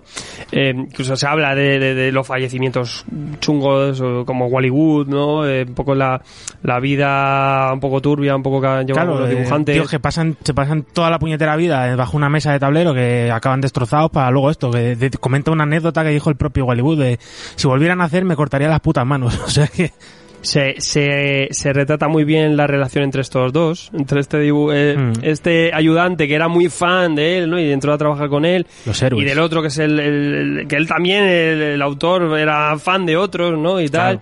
También eh, unos traumas que hay detrás. Es que hay muchísimo. Mucho, muchísimo. Y en que tan poco. Ir, ir a por él. ¿Alguno más lo ha leído, Back Weekend? Pues ya, a que lo a mí me queréis ya. recordaba a a Neil Adams, fíjate. Veía mucho de Neil Adams ahí por el carácter, porque también fue un pionero en la reclamación de derechos, pero sí, sí, la verdad es que mm, me ha gustado sobre todo esa parte más de Metacomic, más que el noir, que está muy bien hecho, pero como que es más asociado a estos autores y no sorprende tanto. Yo es que soy de esos que pensaba que había que leerse criminal para leer estas no, cositas. no. Ya, pero es que, no- Sí. que no, no hace falta. Igual con la aniquilación, que no hace falta que os compréis 34 tomos. Ah, bueno. No pasa nada. A veces no, las No, editoriales, pero ahora- ahora las editoriales sé, no, ahora ya- nos, nos hacen estas cosas para que compremos más o para que leamos más, pero a veces no hace falta. Pero bueno, que no, que no te va a sobrar leerte criminal y No, no, pillarla luego, ¿eh? Pero que te puedes No, no, empezar, si puedes empezar por esto, no pues pasa nada. Hay programa de criminal. esperando. Esto, esto son cosas que pasan en criminal o que las sueltan por ahí, Claro. y, y- pero que no afectan a la historia. Es igual, a muchos a lo mejor habéis leído más Fade Out. Y a Fade Out hay mil cosas sí, que sí, sí. no afectan a la trama, pero están. Claro. Y pues tú imagínate sacar historias de eso. Es, Ah. está, es, es ampliar, ampliar. El, Pues guapísimo. Cositas, esas referencias que, que, Mur- que- que- que aquí Brubaker ha querido eh, darte una pildorita, luego ha dicho, coño, y se hago una historia de esto, Mm. pero que no ha afectado en ningún momento, eso, eso se ha visto un poco y poco más, ¿no? ¿Tenemos programa de criminal? No tenemos. No, ya lo haremos. Ah, ya, pues. Uh, Para puta. de- Se viene, se viene. Son de las que nos quedan. Esa nos ¿eh? falta del quedan- no nos quedan muchas, pero. Y Kill or Be Kill cuando acabe. Sleeper. Sleeper falta. Eh, hay que- estamos ahí No, con- de Sleeper hay tenemos programa. cartuchos. Incoñito. Bueno, pero se puede. ¿No? ¿Del Sleeper? No. Sí. Sleeper sí hicimos el año pasado, sí. El año sí, Cuando salió el sí. Jíbaro. Cuando salió el Jíbaro. Ay, pues yo quiero repetir. bueno, pero tenemos cartuchos, ¿eh? y bueno, y No, es no, que pues- esta gente no para de sacar cosas, Sí, claro. bien. Qué mejor excusa para comprarme criminal que hacer programa, ¿eh? Claro. Cuando queráis. Y releerla. sin problema. Claro que sí. Pack Weekend lo tenéis 15 eurillos, son tapadura, en gran formato igual, que acompañan la altura también a sus integrales. eh, Brubaker, sin Philips, cartones, 72 páginas, que 72 páginas te salen a 349, ya te lo digo. Ya. Vale, y de aquí pues voy a pasar a CGH, porque traes un integral que lo mismo. Es que a lo mejor aquí en radio nos oyen pero no lo ven. Claro. Yo eh, os animo a que vayáis a ver o busquéis en nuestra web o donde queráis Azimut, El poder de la imagen. Azimut y de Ponemon y echéis un ojo a las páginas. Sí, y yo creo que ya solo con eso ya poco más se puede decir. Porque es tremendo esto, ¿eh? Claro, a todos los que os gusten esos mundos, esos incales, esas cosas raras y estos dibujotes. Pues bueno, vamos a abrir. Hoy tengo un sándwich eh, con el pan de, de psicodelia. Eh, vamos a abrir y vamos a cerrar con un poco de, de psicodelia, de mundos, de, de cosas. Y empezamos con Ponemon, luego seguiremos también con Ponemon, que ya lo voy avisando hace tiempo. Ojo con Ponemon, que tiene un catálogo muy, muy chulo. Están pillando cosas muy guapas. Y este año, y este año más, este año están sacando unas cosas muy interesantes. Nazanael que traje hace un tiempo y otras Brutal. cosas. Y estas dos que traigo hoy, apuntarlas, porque no todo el europeo que mola es norma. Bien, Azimut eh, tomó tomazo integral, eh, obra de Wilfried Lupano y Jean-Baptiste Andrae, por el, por el dibujo de tomo habitual eh, editado por Ponemon, con la, la calidad que le- les corresponde, 44 euritos, bueno, es un precio, ya sabemos que Ponemon es para señores mayores como yo, pero bueno, os quitáis un par de grapas No, ese es, mes es un tochalazo este. Es un tochal. que comprende los cinco álbumes que de esta historia de Azimut. Eh, bueno, un poco como este Berserker, ¿no? Eh, no sabemos si continuará esto porque esto comprende las historias que para la editorial Glenad, eh, una editorial pequeña de Francia, que hicieron entre el 2012 y el 2019. Es una historia que abre y cierra en estos cinco álbumes y que, bueno, no se sabe si algún día harán algún ciclo más o no, pero como historia... Un, un integral, que os mola, os mola el integral. Sí. Es un integral. Un integral, todo integral. Además lo pone aquí, mira, integral Azimut, ya está. Y bien, vamos a tratar un poco de dilucidar este argumento. ¿Qué, qué- de qué trata Azimut? Pues no lo sé muy bien, pero vamos a, vamos a ello. Vamos a estar en un mundo así de fantasía, no sé si futurista, si Un poco futurible, steampunk, ¿no? un poco steampunk, totalmente Sí. steampunk. ¿Tú te lo has leído, Gonzaga? Retrofuturista, sí, diría yo. Muy colorido. jo, Gonzaga es una máquina. Ahora me, Pues ahora me- todo. Date cuenta. Ahora me comentas. Bien, vamos a ver eh, que es un, un mundo pues que me recuerda estéticamente un poco a ese también a ese mercenario de ese Greyes con esos globos gigantes volando, esas ciudades en, la- en las nubes. Y vamos a ver que es un mundo que, que ha perdido el norte, pero literalmente el norte magnético eh, se ha evaporado, o sea que la gente anda un poco sin, sin, sin como pollo sin cabeza por ahí, no saben muy bien qué hacer, claro, los navegantes, todo, todo se viene abajo. Y vamos a ver como en medio de este follón eh, aparece una, una chica, la, la que será un poco la protagonista, Mani Gar- Ganza, una chica que parece ser que todo el mundo que la ve, bueno, la, eh, Andrae nos la dibuja siempre muy, muy atractiva, todo el mundo que la ve se enamora de ella y parece ser que tiene el poder de, de, de robar, de robar años de vida. En un mundo que, el, que, el que la vida es, se puede comprar y se puede añadir vida y se puede gastar vida, esta tipa tiene la, el poder de, de quitar la vida a sus, a sus pretendientes, con lo cual será perseguida, será juzgada, pero eh, escapará se hará con una troupe de personajes secundarios eh, eh, característicos y eh, emprenderán todo un viaje, pues este tipo de aventura, ¿no? Por, por diferentes peligros, diferentes mundos, eh, desde yo que sé, desde jeques árabes totalitaristas hasta elementales de- del desierto, todo tipo de esta imaginería tan, tan loca y que me recuerda bastante si nos vamos al cine pues al universo de, de Terry Gilliam sobre todo pues eh, esas aventuras del barón Munchausen ese tipo de, de locura Sí. y que no deja de ser esos conceptos, esas ideas un poco, digamos, jodorowskianas, un poco Moebius, eso sí, tratado de manera más, más amable, más, más accesible. No es la, la locura por la locura, digamos, con toda esa imaginería también, ese, ese colorido, ese, ese recargamiento de, mm, de eco, aunque más, mucho más, con mucho más pozo, mucha más potencia de eco. Y bien, pues un, a través de los cinco álbumes iremos viendo este desarrollo de estos personajes locos que se irán por ahí eh, desperdigando. Vamos a tener uno de ellos, pues será un marinero que, pues como, como ha perdido el norte, pues también hará una, un viaje en busca de, este norte magnético. Un antiguo, el antiguo hijo de un, de un investigador de pájaros, porque hay por aquí pájaros también eh, mecánicos que también tienen algo que ver con esto del tiempo. Toda una cosa, un cóctel muy, muy extraño en esta aventura con un dibujo eh, espectacular, eh, una- unas formas alargadas, un dinamismo, una, un gusto por dibujar arte- artefactos me- mecánicos, ciudades y todo brutal, unos fondos brutales, con un color así como en acuarela que le da un acabado brutal. Se aleja bastante de la línea tradicional BD y eso en este caso se agradece porque es una cosa loca que, que vuela como tanto como la historia como los personajes. Y una pues una ciencia ficción, una aventura muy disfrutable, eh, os he dicho un poco jodorowskiano, Moebius y tal, pero tampoco os asustéis. Sí que es verdad que hay que leerlo pues y prestarle atención y tal, pero yo creo que es una aventura que se disfruta con personajes eh, característicos típicos de la BD que digamos que no están están un poco over the top, ¿no? No llegan a estar locos del todo, pero sí son personajes un poco alocados, acelerados. Y yo creo que es un europeo distinto quizá peca un poco en exceso, también como en Eco, con Barbucci, de en ocasiones sexualizar un poco más a la que sería la protagonista, que tampoco viene mucho a cuento, pero bueno, es una tontería. Yo creo que es un europeo que vais a disfrutar si os gustan estas cosas que os he hablado. Pues ya os he dicho, Terry Gilliam, cosas locas, steampunk, eh, artefactos mecánicos y la búsqueda del, de- del tiempo y de los años y que es un paralelismo un poco con, pues con nuestros días, ¿no? Se puede extrapolar, ¿no? El tiempo, tal, la- el norte, hemos perdido un poco el norte. Esta teoría no es mía, es de, es de un amigo, pero yo creo que tiene, que tiene razón y bueno, pues eh, acercaos a ello. Un europeo muy de mucha calidad y eso, como lo enseña Alfredo en Sí. YouTube, pues más de uno vais a, vais a caer. Sí, que a veces tenéis que esperar que lo enseñemos en Claro. vídeo, pero que no, que echarle un ojo ya. Azimut integral son 44 euros. Eh, a mí me flipa esta ambientación, este rollo. El dibujo me parece precioso. Sí. O sea que... 44 pavos, ahí lo tenéis en Ponemon, Cartoné, 248 páginas en gran formato. Yo de estos que digo, me lo pillo que no ni lo he leído todavía, pero me da igual. Ya me han dicho algunos compañeros de los canales de foros DVD Ujú. que el guionista está muy, muy, muy bien también. Sí. Y yo, pues ya está, pues poco más. Ni me lo pienso.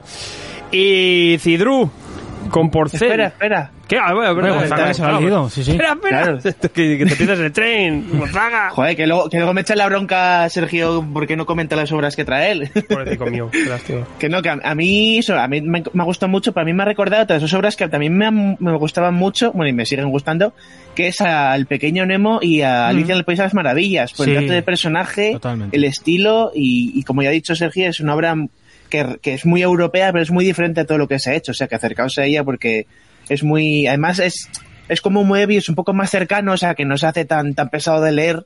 Así que adelante con ello. Sí, muy, muy de Carroll, sí. Y eso es una, no deja de ser una aventura, joder, que, que es divertida. Sí, sí.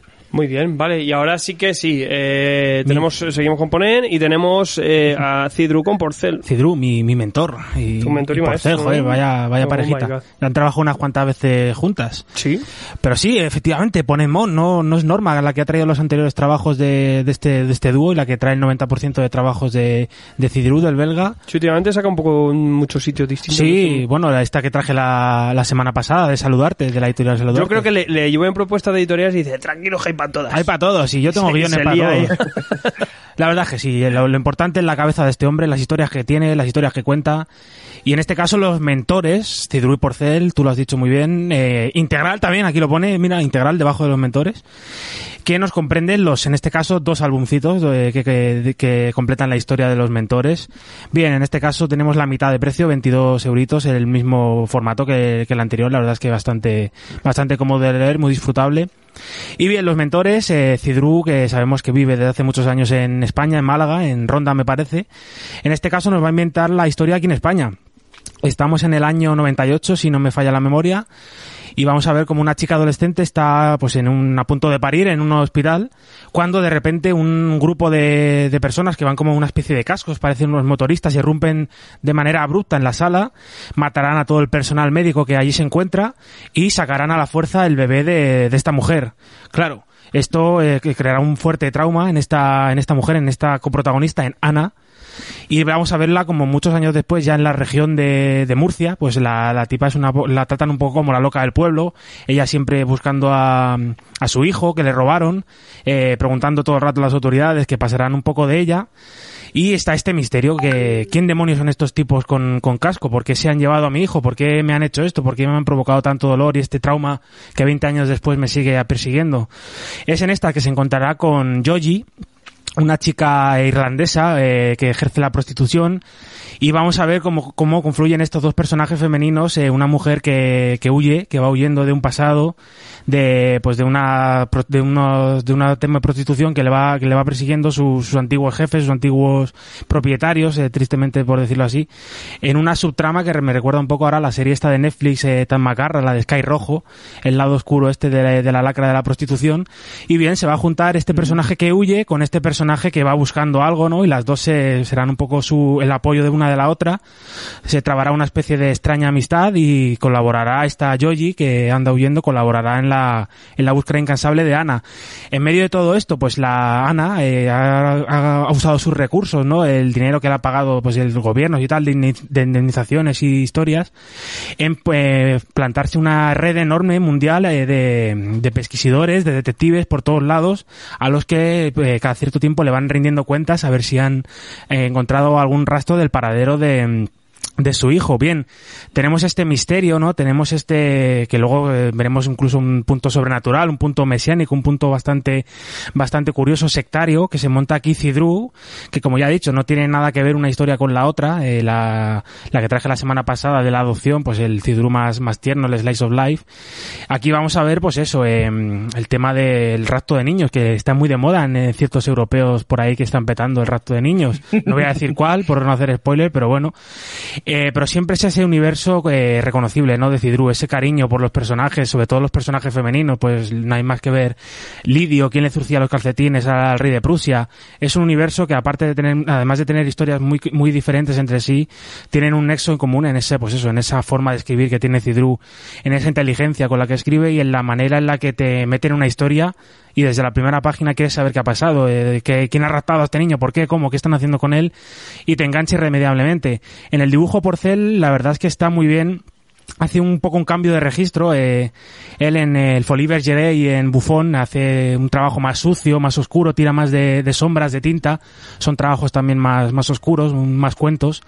En Caballero Brayar ya, que es la que vimos hace, hace poco, que recuerdo, bueno, tuvimos una entrevista un poco accidentada con él, pero ya recuerdo que nos habló de esta, de esta obra, que ya estaba en, en Francia.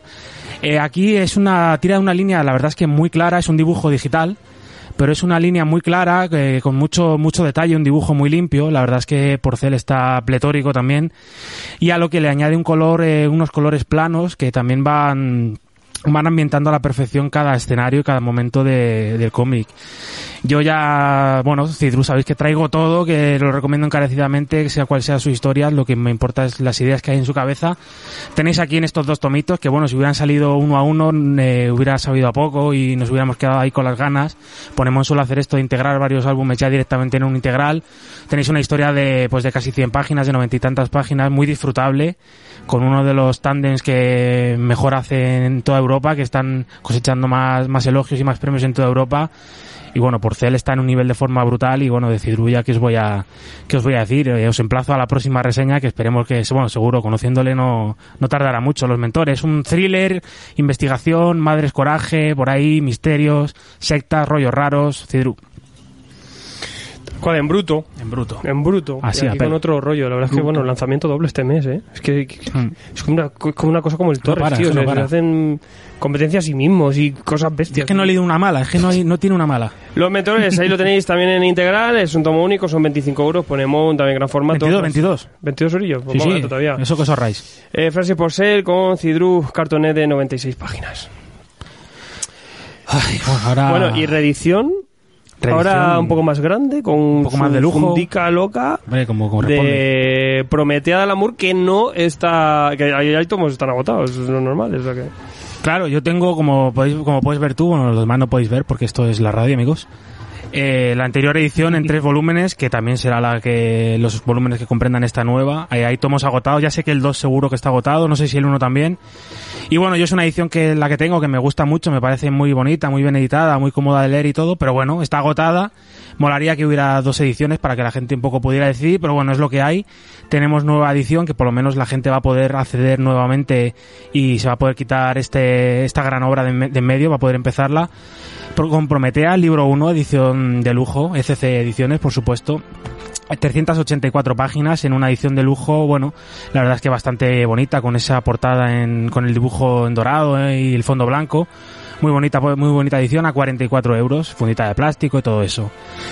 Bien, eh, vamos a tratar un poco de meternos en la mente de Alan Moore, eh, vamos a intentarlo, vamos a hablar un poco de qué es Prometea.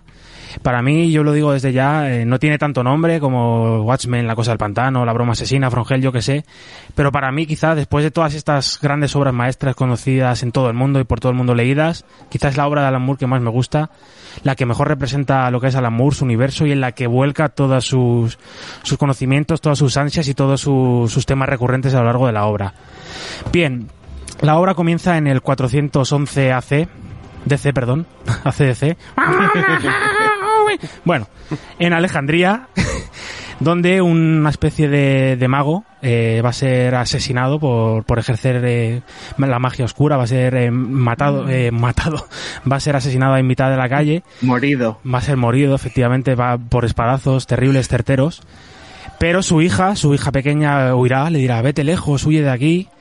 Y acabará en el desierto ya desesperada, aterrorizada, sola. La acabarán encontrando una especie de dioses, de deidades eh, cósmicas, mitológicas, que harán con ella un pacto y le dirán, ¿quieres vivir eternamente?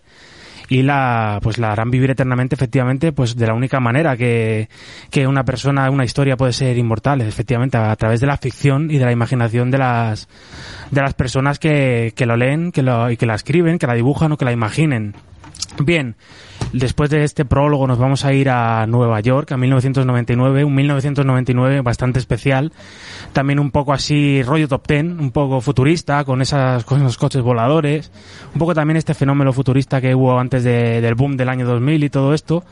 Y nos van a presentar a Sophie Banks, a una chica eh, estudiante, un poco como la califica su, su amiga, que es un poco, un poco cabrona, una chica del montón que eh, está haciendo una tesis, un trabajo sobre, sobre este personaje de Prometea y irá un- una tarde a hacer una entrevista a la mujer de uno de los antiguos eh, escritores de, de este personaje. Bien, lo que se encontrará ahí será todo un yo que sé, todo un universo de, de fantasía y descubrirá pues cómo este personaje de Prometea es un personaje que durante toda la historia se ha ido repitiendo y que ha ido viviendo en, en la cabeza de, pues de, ya sea en novelas, en cómic, en todo tipo de, de ficciones que sus autores han ido eh, imaginando. Y es un personaje poderoso que ha ido viviendo que los propios autores al imaginarla se han, se han tenido el poder de convertirse en ella y eh, ser la, esta Prometea una, un legado, digamos, que va pasando de, autor a autor, de imaginación a imaginación. Qué cosa más bonita, ¿eh? Nos dice Alan Moore. Esto quizá hoy en día que se está perdiendo, eh, llegad, imaginad, pensad cosas, sed creativos y alcanzaréis el culmen. Eh, y verá cómo, pues, eh, lo típico, habrá una serie de, de enemigos cósmicos que querrán plantarle cara y esta chica irá descubriendo un poco su, su legado porque la, la esposa del, del escritor fallecido es eh, conservará lo- el manto de Prometea, será una de las Prometeas y ella al morir también le dará a esta Sophie su- sus poderes, o sea, será Prometea y tendrá la habilidad de escribiendo un poema imaginando el nombre de Prometea de convertirse en ella, tener esos poderes, como dice ella, tener unas tetas perfectas y viajará al mundo inmaterial, digamos que está el mundo material y el mundo inmaterial donde, donde viven ¿no? Lo- los personajes de las historias. Vamos a ver por ahí a, a Sherlock Holmes, el barón de Munchausen, que lo he mencionado antes, y vamos a ver cómo tiene que hacer de diferentes misiones eh, y aparte de que se entremezcla la cómo se entremezcla la, realidad en la ficción, más bien al revés, cómo la ficción es capaz de, perme- de permeabilizar la realidad y cómo si soñamos, si imaginamos, si leemos cosas, eh, somos capaces de, ser mejores. Es un poco este, esta salvadora del mundo, ¿no? Esta, esta luz que ilumina a la humanidad. Bien, todo ello, tenemos el guion de Alan Moore, eh, lisérgico, mete todas sus teorías, mete magia, tarot, mete la cábala, bueno, ahí me parece que es el número, no sé si el 11 o el 12 de este, de este tomo, mete un, todo un pasaje de Prometea en el mundo inmaterial que le irán eh, comentando todos los arcanos mayores del tarot, de os va a volar la cabeza, un número eh, que tenéis que girar el cómic, bueno, decir que efectivamente es Alan Moore, es, son todas sus ideas, un poco los invisibles de Alan Moore, donde mete todas sus, todas sus ideas, todos sus, sus desvelos, pues ya he dicho, la magia, el tarot, la metaficción, el cómic, cómo la ficción perme- eh, permeabiliza la, la realidad. Pero si, si comprendéis este concepto inicial, este, lo que es Prometea, lo que significa Prometea y lo que hace al viajar a este mundo inmaterial, realmente yo creo que es una, es una serie fácil es- y es muy divertida. Vamos a tener a otra mente loca, otra mente que vuela, como es J.H. Williams III, que ya pone la guinda en el pastel. No es un dibujo al uso totalmente, es, es muy especial. Es un juego el que te propone en cada página para ver cómo descifrarla, cómo se lee esa página, cómo te la ha narrado Williams III. Pues desde el recurso de, yo que sé, desde la esquina superior izquierda que entra un personaje por un lado hasta que la esquina inferior derecha sale y entre medias está la página, está la historia, está la narración. Eh, juegos completamente, completamente locos, eh, sin límites, las páginas no tienen límites para él, un acabado brutal, con un detalle espectacular, eh, todo todo se junta en este cómic, la cabeza de dos grandes genios, de dos grandes maestros, y para mí, ya he dicho, una de mis favoritas de Alan Moore. Eh, no tengáis miedo, no lo tengáis miedo para nada, porque es- si la leéis y la, la comprendéis, es realmente muy sencilla, o sea, esto no es para nada fácil, para nada difícil, y en estos tres tomos que irán saliendo pues eh, con, con cadencia relajada, pues vais a tener otra vez, aunque bueno, un formato un poco más caro, pero ya he dicho, bueno, de lujo, una edición muy bonita, pues esta gran obra de Alan Moore, que vio la luz eso a finales de los 90 en este serio en este sello que se creó él mismo, ¿no? Cuando se cabreó con las Mayors, este ABC Comics que ha tenido eh, obras menores pero muy disfrutables, pues como este Pulp de Tom Strong o obras que a mí me encantan como es Top Ten con sus spin-offs ya un poco más, más flojillos pero muy disfrutables y que bueno, efectivamente ahora publica ECC y publica DC porque posteriormente fue a parar al catálogo de, de Vértigo. Bien, eh, Alan Moore prometea una de sus grandes obras. J.H. Williams III es un dibujante irrepetible. Una de, una de mis favoritas. No, tiene, no tendrá tanto nombre como otras, pero de verdad, Una pena. hacedme caso porque Prometea es un viaje que os va, os va a cambiar la mente y os va a cambiar la forma en la que leéis y percibís la, la ficción en vuestra vida real. Qué mala ley. Yo es de las que tengo de herejía. Ya haremos Esto programas. tiene un programa, vamos, una casa. Eh, Gonzaga. Sí, pues eh, qué sorpresa, la he leído también. sí, lo, lo que para Neil Gaiman es Sandman o para Jack Sí. Kirby es el cuarto mundo, Sí. esto es para el amor. Los invisibles de Morrison.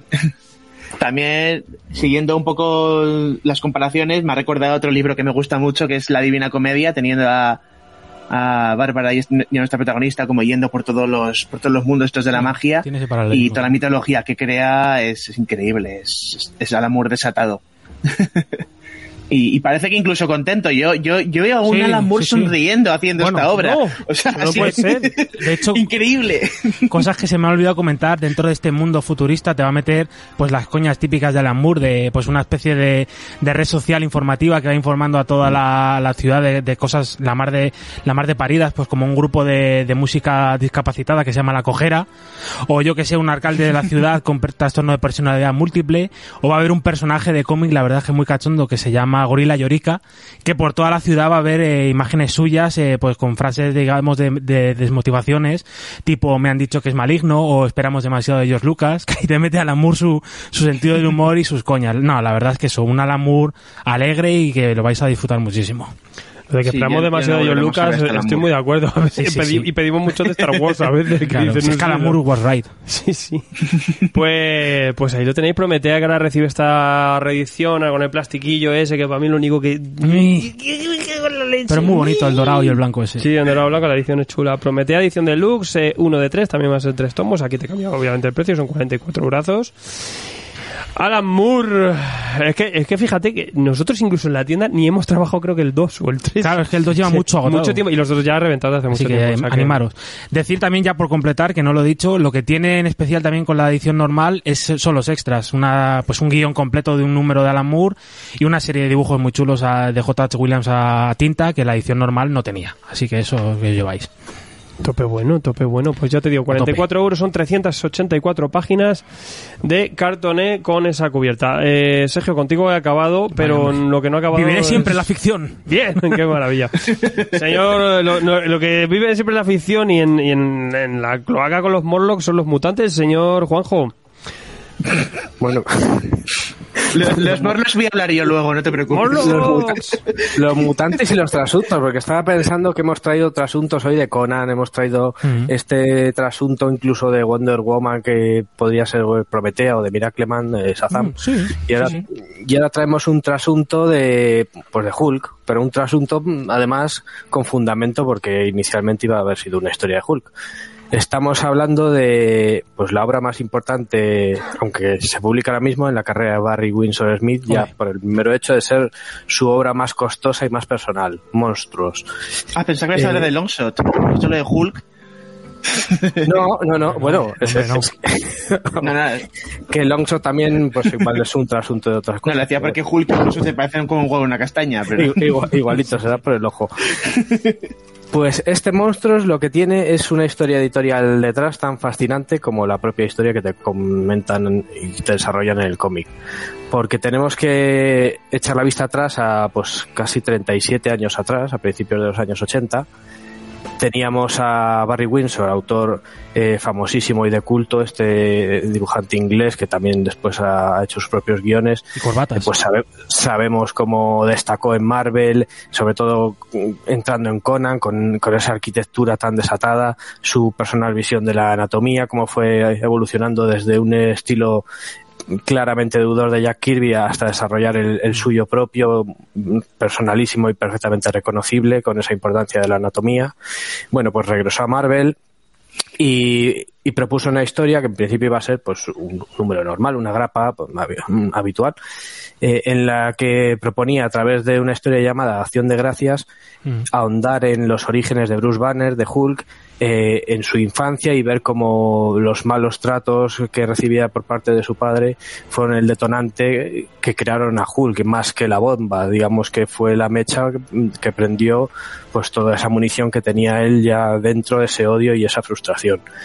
Eh, sabemos que Barry no es un autor este, precisamente rápido, entonces, pues bueno, se, ta- se toma su tiempo, lo iba desarrollando, pero ¿qué sucedió? Pues, a ver, es evidente que algo hubo ahí extraño porque Bill Manlo en la serie regular de Hulk utilizó esta historia. Mm. O sea, eh, parece ser que es un plagio bastante descarado porque además Barry pues, no llevaba en secreto este desarrollo. Parece ser que las oficinas de Marvel era conocido eh, en lo que estaba trabajando.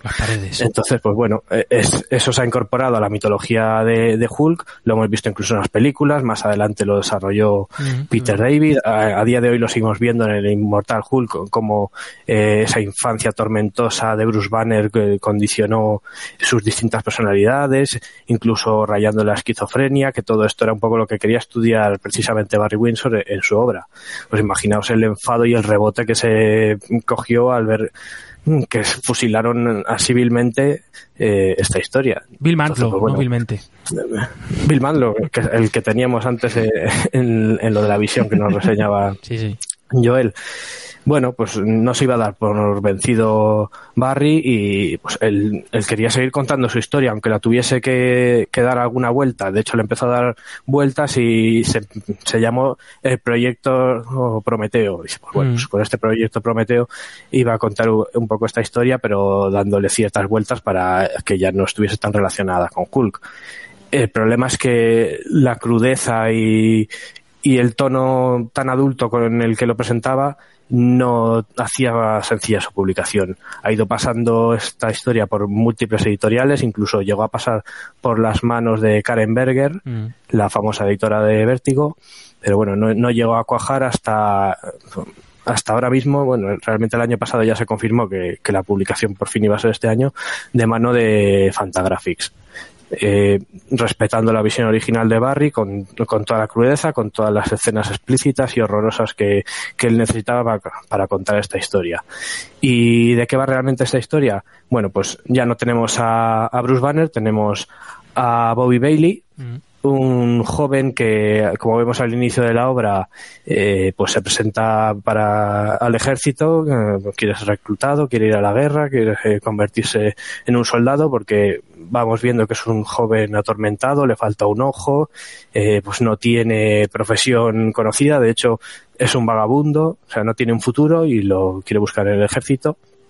Y bueno, el sargento McFarland, que es su reclutador, bueno, pues parece que aunque no cumpla requisitos tan obvios como, o sea, le falta un ojo, ya con eso de- deberías estar descartado. Pero bueno, parece que se apiada de él y, y le da un pase. Claro, lo que se esconde detrás es que le da un pase hacia un experimento horroroso, un proyecto heredado de los nazis donde hacen experimentos genéticos para crear ese super soldado que estamos viendo siempre en este tipo de historias mm, con el trasfondo eh, del Capitán América, por ejemplo. Bueno, pues le someten a estos experimentos y de ahí va a nacer pues el monstruo que vemos, por ejemplo, en la portada.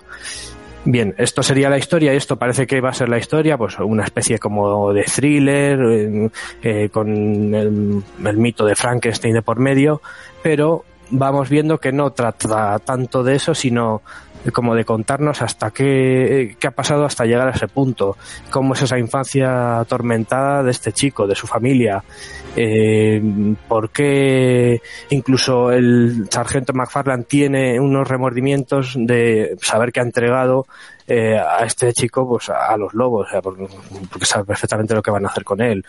Y, y se arrepiente, intenta evitarlo, entonces es cuando entra en juego la propia familia de McFarland que se inserta en la trama y a la vez arrastra una especie de poderes paranormales, de visiones, eh, muy así, un poco rollo del sexto sentido.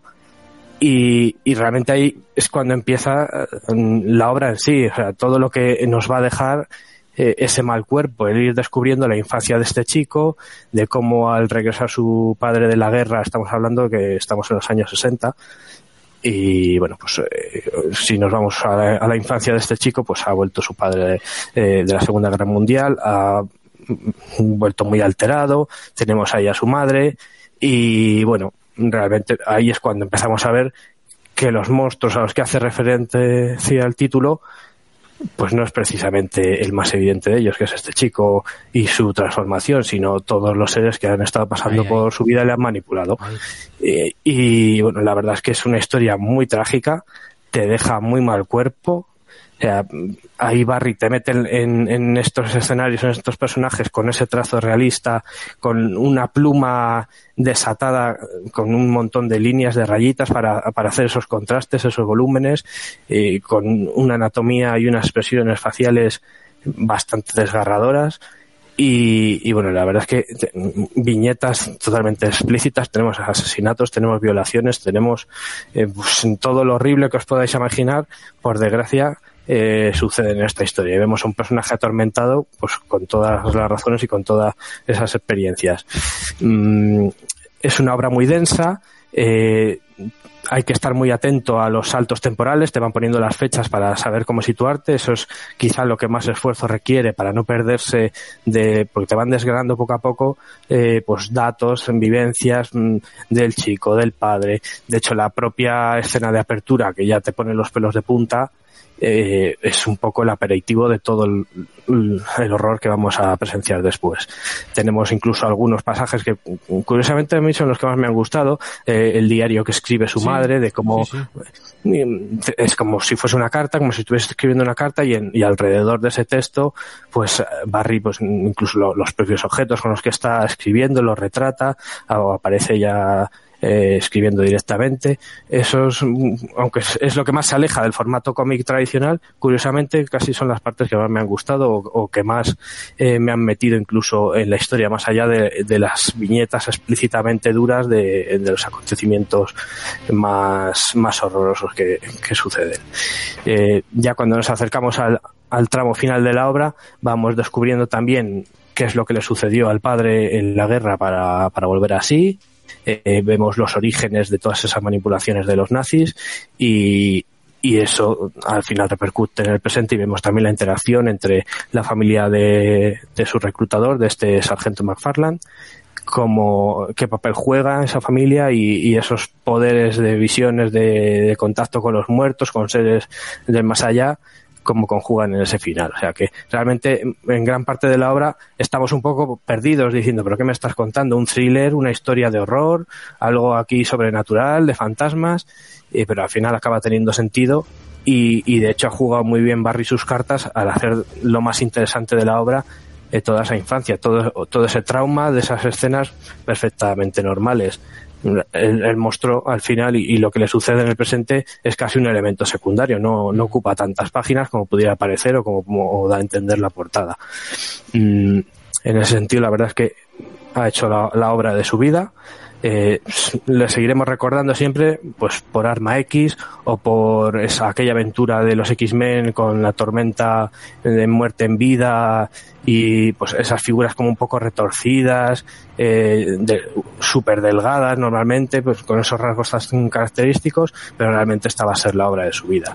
Estamos hablando de que este hombre ya eh, tiene más de 70 años y, bueno, eh, pues seguramente alguna cosa más seguirá dibujando, pero, pero esta, esta es la obra que lleva casi 40 años realizando y donde ha querido plasmar eh, pues todas estas inquietudes, todo este tratamiento de casi de la locura.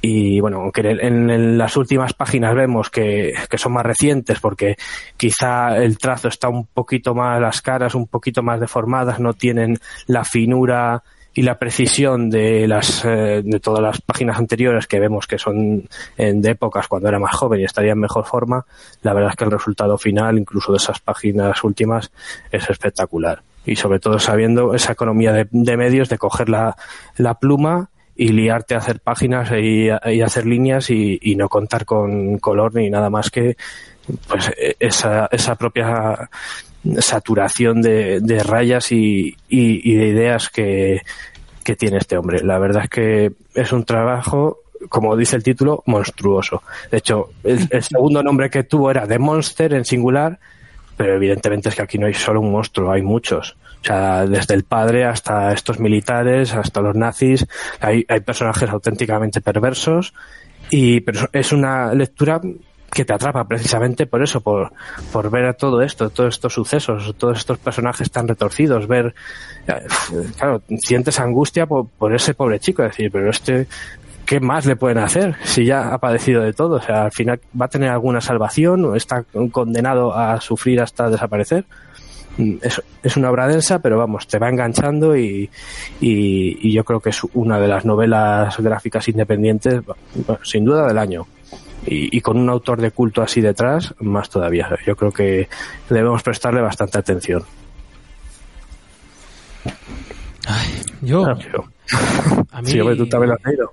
Que además sale, suelo decir que además es que sale ya, sale ya porque Fantagraphics lo ha publicado hace un par de semanas y Dolmen lo ha traído súper Mm. rápido. No, y O sea, también que- te digo que, ¿sabes qué es lo que va a pasar súper rápido? Que ya ha pasado, que está agotado. Sí, claro. ¿Ya? Eh, ¿Qué te crees? Tú, En por solicitud, esta la edición que es, el, el bicho que es, la- es que es espectacular. Es que- es que está eso- es que en Dolmen. tiene Eh, 380 si cuando estés escuchando este, este podcast, lo tenéis disponible en las tiendas, cogedlo. No sé a qué esperáis.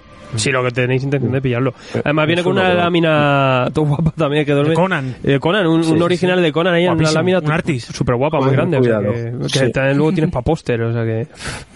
Tremendo, tremendo esto, ¿eh? No sabía toda la, no sabía toda la historia que tenía de que fue No, es, una historia es para alucinar. rechazada. Es para alucinar. Y, y no rechazada, robada directamente. O sea, que, que lo- Sí, sí, o sea, leyendo, leyendo la obra, leyendo la la obra veía la- los favor. parecidos a Frankenstein, a, a Hulk, y decía, joder, esto se parece bastante, pero un poco más, más no gore, sino más crudo, más, más duro, y no sabía, no sabía eso.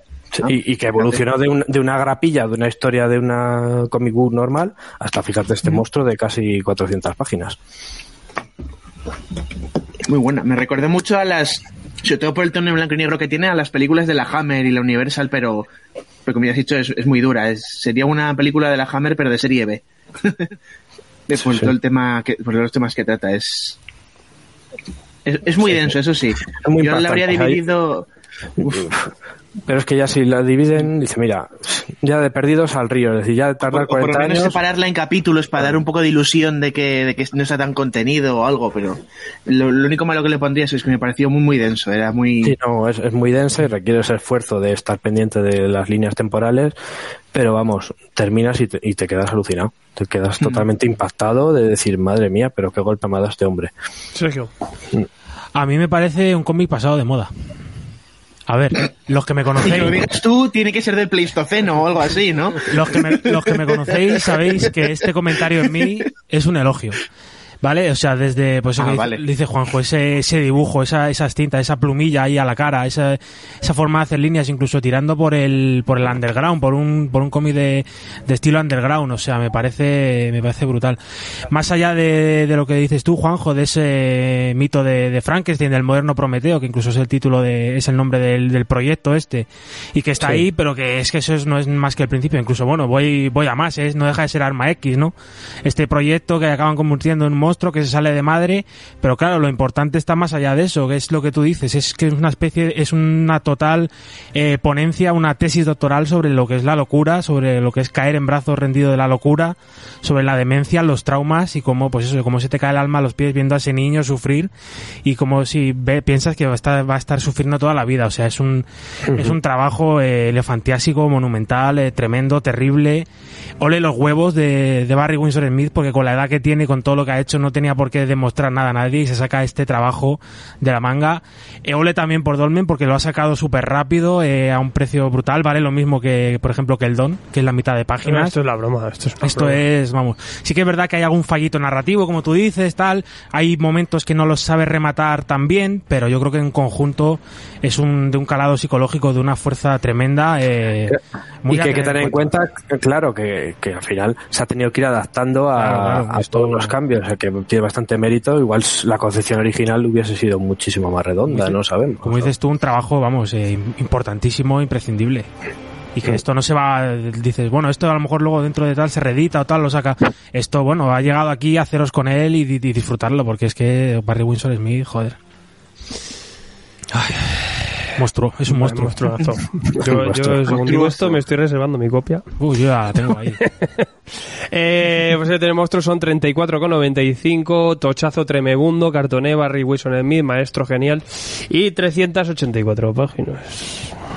Muy denso. Pues no te se digo más. disfruta.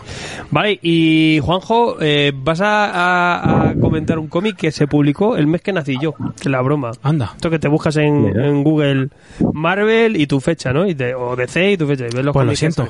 Sí, pero bueno, a mí me gusta, a mí me gusta los Celtic, joder, coño. Porque vamos a hablar de Longshot. Es del, Ball. 80 y- es del 85, el mismo año en el que le robaron la idea. Ya me, ya me has puesto edad, me cago en la puta. Eh, La gente ya que se lo Esto luego lo- A, desvelar, el misterio. Lo- Y 20 siempre quedan de Mira, va a apuntar, ¿eh? Lo va a borrar. Sí, minuto, coño, puta. Es del año pi. ¿eh? Es del 90 y... mi, mi- el año de mi nacimiento rima. Venga. Que pensé que me ibais a decir que ah, otra vez traes otro cómic de mutantes, ¿no? Otra vez. Se ha asociado con mutantes un de- mutante. después, pero originalmente no tenía nada que ver. Fue creado por Annocenti con un concepto totalmente nuevo, que de hecho fue pasando por ahí por la editorial porque no lo que no quería dibujarlo nadie, precisamente porque era un personaje nuevo, desconocido, era algo que Marvel pues chocaba porque incluso eh, ni siquiera te cuentan el origen así de primeras, es todo como muy confuso. Eh, Annocenti, ya hemos hablado de ella eh, ampliamente en, en Semillas hace poco, por ejemplo. Eh, es una periodista que sus guiones eh, siempre se han salido bastante de, de lo habitual, no, no han sido tan superheroicos como se podía estilar, siempre ha metido temas sociales y, y cierta crítica, cierta ironía detrás, con mucha importancia de los medios, e incluso en este longshot es así, porque tenemos a, de repente a un, un personaje extraño que tiene eh, tres dedos y un pulgar en cada mano. eh, tiene un ojo brillante, que eso pues se lo robaría después Rob Liefeld la idea para diseñar a cable. Y bueno, como hija de su tiempo que es, tiene el pelo este, eh, aparte del traje de cuero, el pelo largo así a lo mullet, que dices que esto es ochentero total. De repente tenemos este personaje pues que aparece en nuestro mundo y, y ni siquiera él mismo recuerda quién es, no, no sabe dónde ha salido. Unos personajes igual de extraños quieren darle caza, porque aparte de Longshot aquí también tenemos la primera aparición de, de Espiral, tenemos a Gog, tenemos a Rita Carambola y por supuesto tenemos a Moyo, el, eh, el gobernante del mundo Moyo, ese- esa dimensión eh, donde la tiranía de los medios es literal. Al final, en la vida es un espectáculo y, y los espectadores tienen que ser alimentados con ese espectáculo continuamente, aunque ese espectáculo conlleve pues la, la muerte de los actores en el intento. Eh, bueno, esto tampoco es spoiler, al final yo creo que es con, perfectamente conocido Alonso, sabemos que escapó de ese mundo mollo y, y van a por él, le quieren, es la estrella del, el que más audiencia trae, pues le quieren volver a llevar de vuelta. Y esto no tenía nada que ver con los mutantes. Mm, Apareció así este concepto y ya digo, hasta el punto de que mm, era raro que te saquen un personaje y no y hasta casi el final no vayas viendo su origen, no vayas viendo de qué va, porque en, pues, en aquellas épocas, sobre todo los superhéroes, pues lo lógico es que de primeras ya presentes el concepto y sepas de qué va el asunto, no que no haya tanto misterio, porque normalmente pues la gente quizá pues tenía menos paciencia para engancharse a esto, que además era una serie de limitada de seis números. En ese sentido, bueno, mm, la verdad es que también bravo por Marvel por dejarle a Nocenti sacar adelante algo así tan alternativo para, para lo que tenía Marvel en- con esa predominancia de superhéroes. Mm, ¿Y quién lo dibujó? Pues uno de los dibujantes más influyentes que tenemos en la historia de los superhéroes, Arthur Adams. Era, era un Arthur Adams primerizo, esta es su primera obra importante, todavía no tenía definido ese estilo propio que a su vez ha inspirado después a tantísimos dibujantes. Aquí pues se le nota que siendo autodidacta todavía está muy basado en el estilo de Michael Golden y bueno, pues le vemos más verde, todavía tenía que foguearse un poco más y eso que no es un dibujante que tenga una producción de interiores especialmente grande, eh, pues se ha prodigado mucho más pues, en proyectos especiales, en portadas, pero aquí ya apuntaban muchas, muchas maneras, también lo vemos en esos diseños tan chulos de personajes, que eso también ha sido santo y de, de su estilo, esa imaginación que tiene para el diseño de personajes, y la verdad es que todos estos ingredientes han hecho de esto una obra de culto. Y, y más aún cuando después eh, Claremont recogió el testigo y, y todos estos personajes los integró dentro de, del universo mutante hasta el punto de que Longshot fue miembro de la Patrulla X y tuvo aquella relación con Dazzler y bueno, lo- después vendrían los bebés X y, y todo esto de Moyo que, pues que sigue de vez en cuando utilizándose hoy en día. Precisamente se utiliza más el todo el contexto que se creó alrededor de Longshot que al propio Longshot, que está un poquito ahí ya olvidado. De vez en cuando se acuerdan de él para no perder los derechos, pero tampoco es que le estén dando mucho uso a él directamente. Pero sí que es verdad que todo lo que creó a Innocenti ahora está incluso más, más en boga que nunca, más que en los 80, esa tiranía de los medios ya trasladada hoy a Internet, a las redes sociales. Mm, vamos, es una obra de culto y que a pesar de claramente verse que es ochentera en el propio diseño del protagonista, pues, pues bueno, está plenamente vigente las ideas que subyacen detrás y, bueno, es desde luego esta nueva edición que, hace Panini ni, ni, siquiera es novedad como reedición. Esto ya ha sido reeditado un montón de veces. Pero creo que es una obra que hay que tener ahí, tanto para los lectores de mutantes, aunque esto no se concibiese como una obra como tal de ese universo, como bueno, pues para los muchos fans que, que tiene Arthur Adams como, como una obra a tener en cuenta pues cómo empezó a formarse este autor que después ha influido pues a, tantísimos y creó un estilo tan novedoso tan detallado y que pues sobre todo en sus trabajos un poco más posteriores más fogueados que también ha envejecido. O sea se adelantó a su tiempo con un dibujo mucho más mucho más moderno que otros eh, contemporáneos de su época y, ahí le tenemos que pues ahí sigue con sus portadas de monstruos y, y ligado a Marvel que pues, de vez en cuando hace alguna historia corta en interiores y, bueno en ese sentido un gran autor. Yo sigo pensando que es uno de los que más han influido no por producción sino por todos los autores que han venido detrás copiando su estilo o basándose en él uno de los más influyentes en el cómic de superhéroes yo, mira, Juanjo, me, he leído tus dos obras esta semana. Yo creo que esto no va a volver a pasar nunca más. que no se vuelva a repetir. Pero bueno, no sé, no sé si quieres que en esta ocasión hable mucho, porque, bueno, te, en Monstruos te estoy a tope contigo, pero aquí ya sabes que no me ha acabado de funcionar la cosa. Aquí sí que digo que es pasado de moda, pero no como elogio. La historia es que no, no, me, no me acaba de funcionar, no, no me parece que concrete en ningún punto, eh, da vueltas sobre diferentes cosas, te pasa de una historia a otra. Tampoco ayuda mucho para mí entender el carisma que le veo al protagonista y me parece un guion un poco pues deslavazado y un batiburrillo. El arte de Arthur Adams, un Arthur Adams primerizo, si me, si me gusta, pues está muy bien, tiene mucho detalle, como tú dices, y me parece una especie de, luego malentendido, ese dibujo lo que acabaría desembocando en el noventerismo, en emails, Liefeld y todo esto. A ver, eh, como pues como dices tú, como obra de culto en su día y tal, no le niego el valor y no digo que sea una completa pérdida de tiempo, sí que es verdad que a mí la, la historia no me ha, no me ha funcionado. Hombre, es deliberadamente confusa también, ¿eh? sí, pero... El mojo verso. Pero Alonso no lo entiendo, se supone que es un personaje que es, o fue súper popular y todo el mundo le gustaba y, y y tal, pero eh, no conozco a nadie que cada vez que diga Alonso diga, ¡buah, sí, por favor! y que le hagan una película como a Gambito. Pero porque lleva mucho tiempo olvidado ya, es que es lo que digo. Se ha aprovechado más universo que él mismo. No sé muy bien mm. por qué razón. Mojo mola más.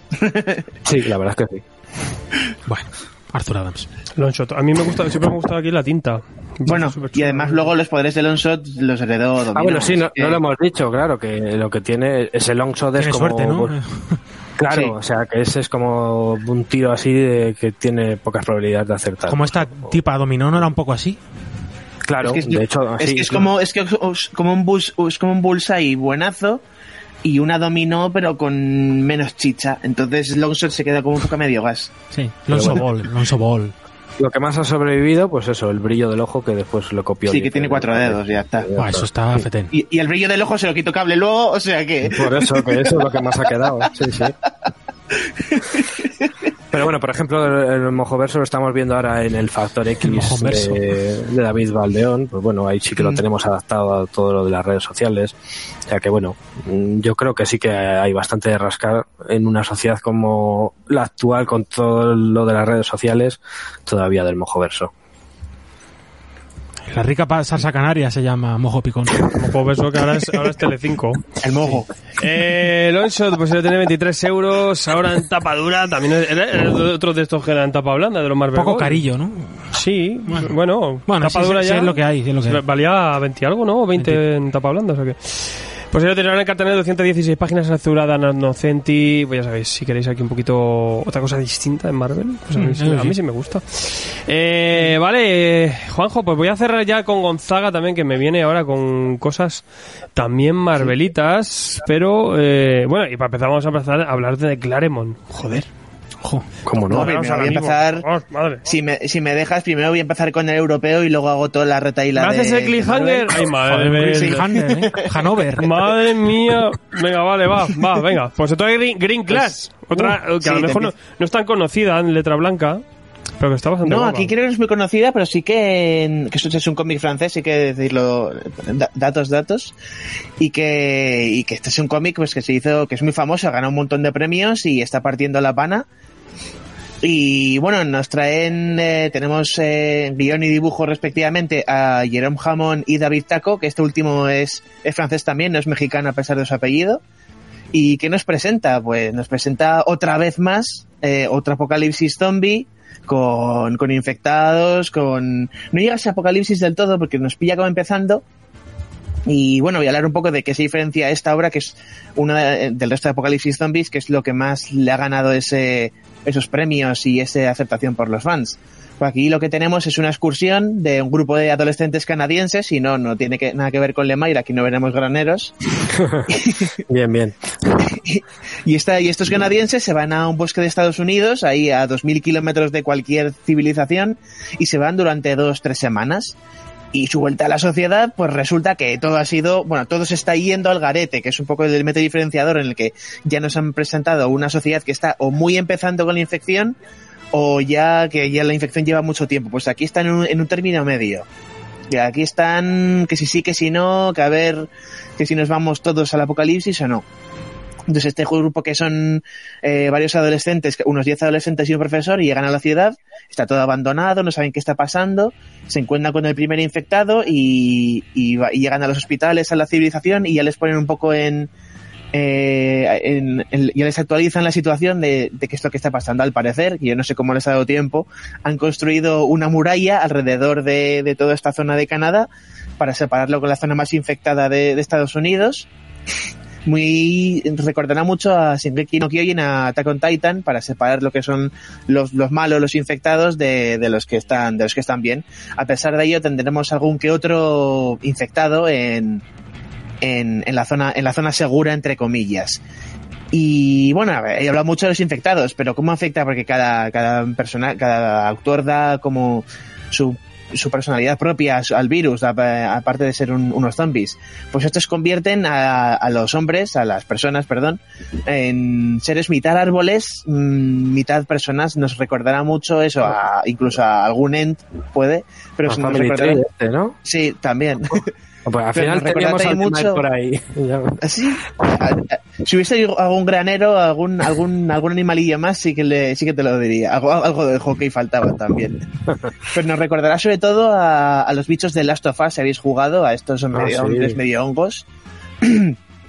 y estos más que ir a comer a las personas, lo que van es a atacarlos. Tienen mucha mala gaita y tienen super fuerza. Además, este virus también afecta a animales, lo cual veremos que como el virus va mutando con el tiempo, saldrán criaturas bastante, bastante curiosas.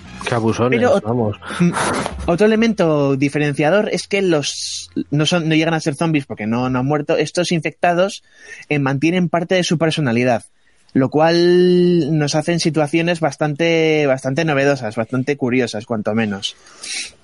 Los protagonistas de esta obra, como ya he dicho, son este grupo de adolescentes con el profesor, que el profesor ya mantendrá un estatus secundario a partir del principio y la mayoría es adultos y se centrarán más en los adolescentes, que llega, eh, que lejos de ser los típicos adolescentes insoportables que hemos visto en un montón de, de obras, son bastante más interesantes, tienen cada uno su personalidad marcadas, tiene cada uno una etnia diferente, género diferente, y digamos que cumplen un poco con el cliché que representan física, físicamente, pero lo hacen muy bien, porque eh, te ofrece cada uno un punto de vista diferente de la situación, cada personalidad suya pues es para, para que cada, cada uno que la lea se sienta identificado con un adolescente diferente.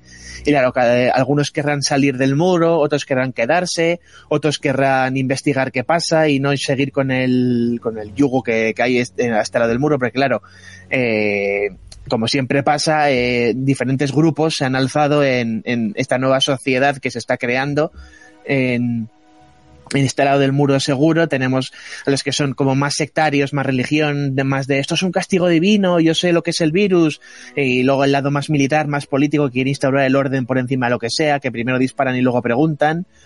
Así que tenemos clichés, pero daros, da- dados un girito bastante, bastante bueno. Además, eh, todo esto viene un poco porque todo el tema del muro, todo el tema de, de los zombies que están en el lado seguro del muro, que son tratados, son como apestados, los quieren matar, al- al- eh, les quieren enviar al otro lado del muro, eh, le- las familias les quieren proteger, todo esto nos recordará un poquito eh, a algunos, muy sutilmente, pero una crítica bastante mordaz a todo el tema de- del gobierno de Trump.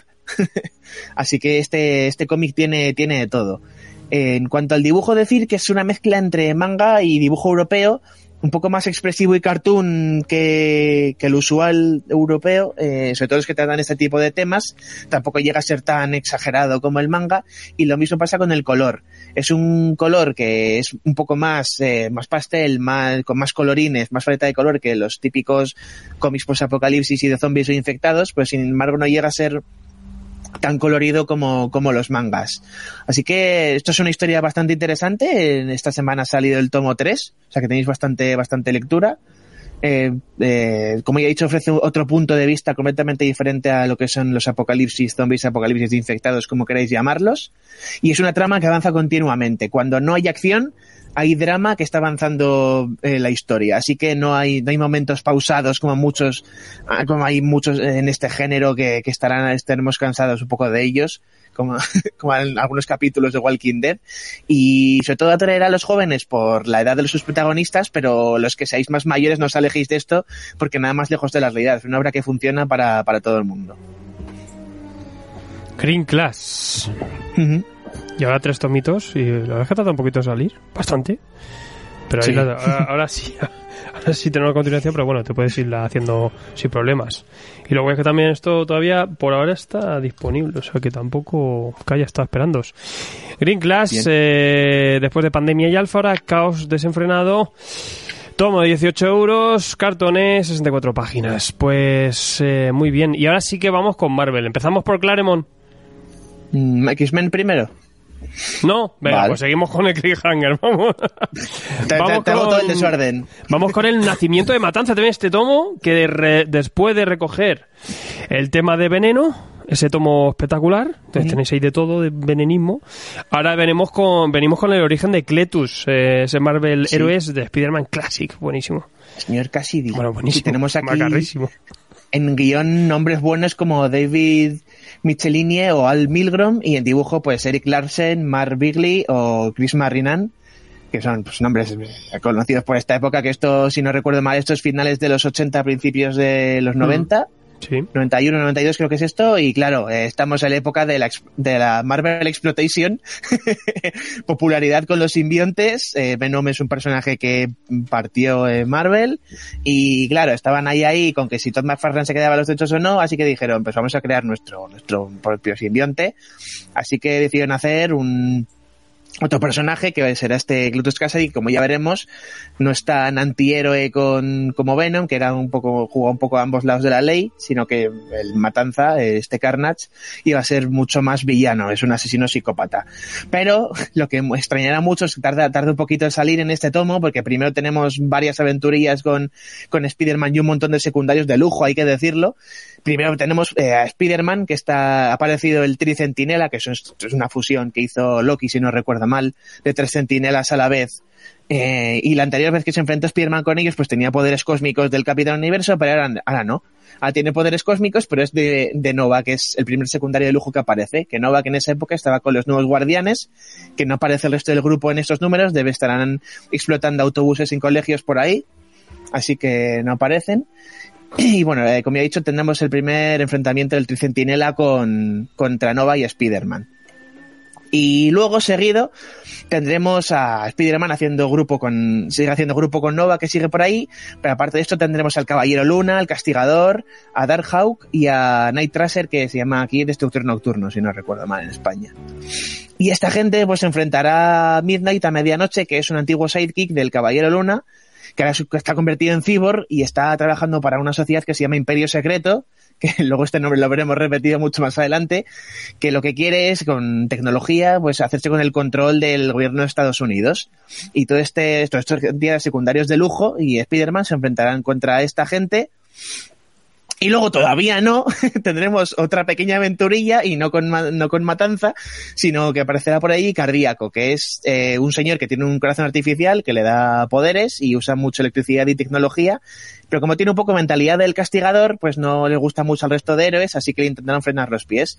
Y aquí sí que tendremos una pequeña viñetita en la que nos recuerdan que Cletus Cassidy compartió Zelda con, con Venom, con Eddie Brock, llegó el simbionte, rescató a Venom, o sea, uy, perdón, llegó el simiente, rescató a Eddie Brock y se fueron de la, de la cárcel, pero sin, embargo dejaron un, un pequeño un pedacito de, del simbionte que luego eh, que se volvería rojo y se, fusionaría con Cletus Cassidy y se convertiría en este, en este matanza. De aquí es donde empieza ya la aventura, que después de, de todo esto que tú vas pensando va a ser todo el tomo de matanza, pues no, a lo mejor un tercio del tomo es de matanza, un poquito menos.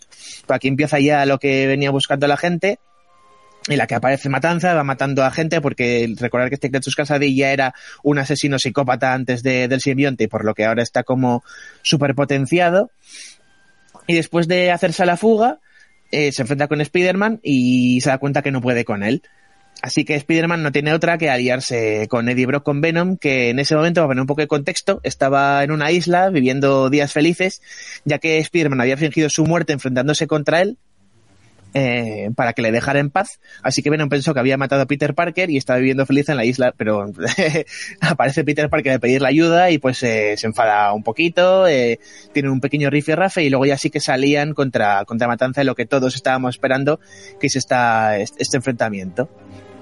Eh, después de esto nos ofrecen aún más historias recogidas en, en anuales de, de, de Spider-Man, pero por desgracia no aparece Matanza en ellos. Sí que aparece en alguna mini historia Venom, pero no Matanza. Así que este tomo sigue siendo un poquito, un poquito engaño. Tenemos la vendetta del Vibranium con Iron Man y Black Panther de secundarios, y luego tenemos eh, la saga del asesino de héroes, con los nuevos guardianes, eh, con los nuevos guardianes, esta vez sí el equipo completo.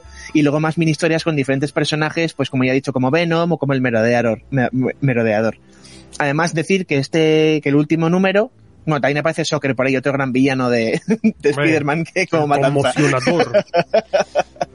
A mí me gustó mucho. A mí que... siempre me gusta su diseño, pero luego como personaje tampoco. Sí, se queda como ahí. Eh, por lo menos no es Boomerang. Vamos, Vamos a ver. rollo ese que lleva ahí el acolchado ahí en el pecho. Sí, sí. Así que también estar aquí recogido el número que celebra los 30, los 30 años de Spider-Man, creo que es el 365 así de Amazing Spider-Man, bueno, bueno, celebran los 30 años, que esto lo, lo celebran, aparte con más mini historias, con el inicio de la trama que en teoría iba a traer de vuelta a los padres de Peter Parker, por lo que te dejan un poco de cliffhanger en este, en este tomo. Eh, bueno, decir que mm, esto es Spider-Man de principios 90, a mí es, yo creo que es de, las mejores épocas de, de Spider-Man, por lo menos para mí, de mis favoritas, bastante buena, ya, ya, he dicho que se crearon bastantes personajes eh, famosos como Venom y Matanza, y bueno, otros no tan buenos como el cardíaco, y decir que siguiendo la estela un poco de la época es un dibujo muy parecido al que, y al que hizo McFarlane, no tan exagerado como, como el que hacía él, y pasan muchas cosas. Ya, ya, ya, visto, ya visto en, la, en el resumen que bastante rato pasando cosas, eh, hay acción non-stop, eh, muchísimos personajes, eso sí, pero sin embargo creo que son personajes tan, la mayoría de ellos están caracterizados, si los conoces como si no, y que te haces a ellos enseguida, y además hay un montón de pequeños flashbacks de, de toda la vida de Spider-Man y de algunos personajes, y de explicaciones que te pueden poner eh, al día bastante rápido eh, si te lees solamente este tomo conociendo un poco del personaje. El origen de Cletus. Sí, sí. Sí, como ya he dicho aquí, parece poquito el Cletus, ¿eh? bueno, pero hay lo necesario. Es el nacimiento, luego ya verás luego. Luego ya vendrá más, sí. Además, el, héroes es lo que tiene. Hay que seguir con ellos. El asombroso Spider-Man, Nacimiento de Matanza, Marvel Heroes es el, ya el 103 dentro de la colección general. ¿vale? Luego ya de Spider-Man, unos pocos. 44,95 son 648 euro, eh, paginazas en cartoné. Y de ahí, pues ahora sí, Vamos a hablar de Claremont. Ah, ¿no, ¿no quieres que haga el Ultron ilimitado? ¿Estás seguro? No, ya, ya, ya, ya por favor. Quiero ver mutantes morir. No, que sí, que sí. querido dejar para mí, para mí lo mejor y que es que pues, como siempre X-Men para el final. Y me ha dicho la, la masacre mutante, guion de Chris Claremont y dibujo de, de John Romita Jr., que sigo sin entender porque es Junior si ya está mayor, señor. Bueno, de aquella era Junior. Bueno, sí, la verdad. eh, Además su dibujo era, era más bien bonito, no como ahora que es más bien feucho. y bueno, también está en el dibujo Alan Davis y Arthur Adams. O sea, todo, todo nombres chulísimos estos. eh. Todo bien. ¿Y que nos trae la masacre mutante?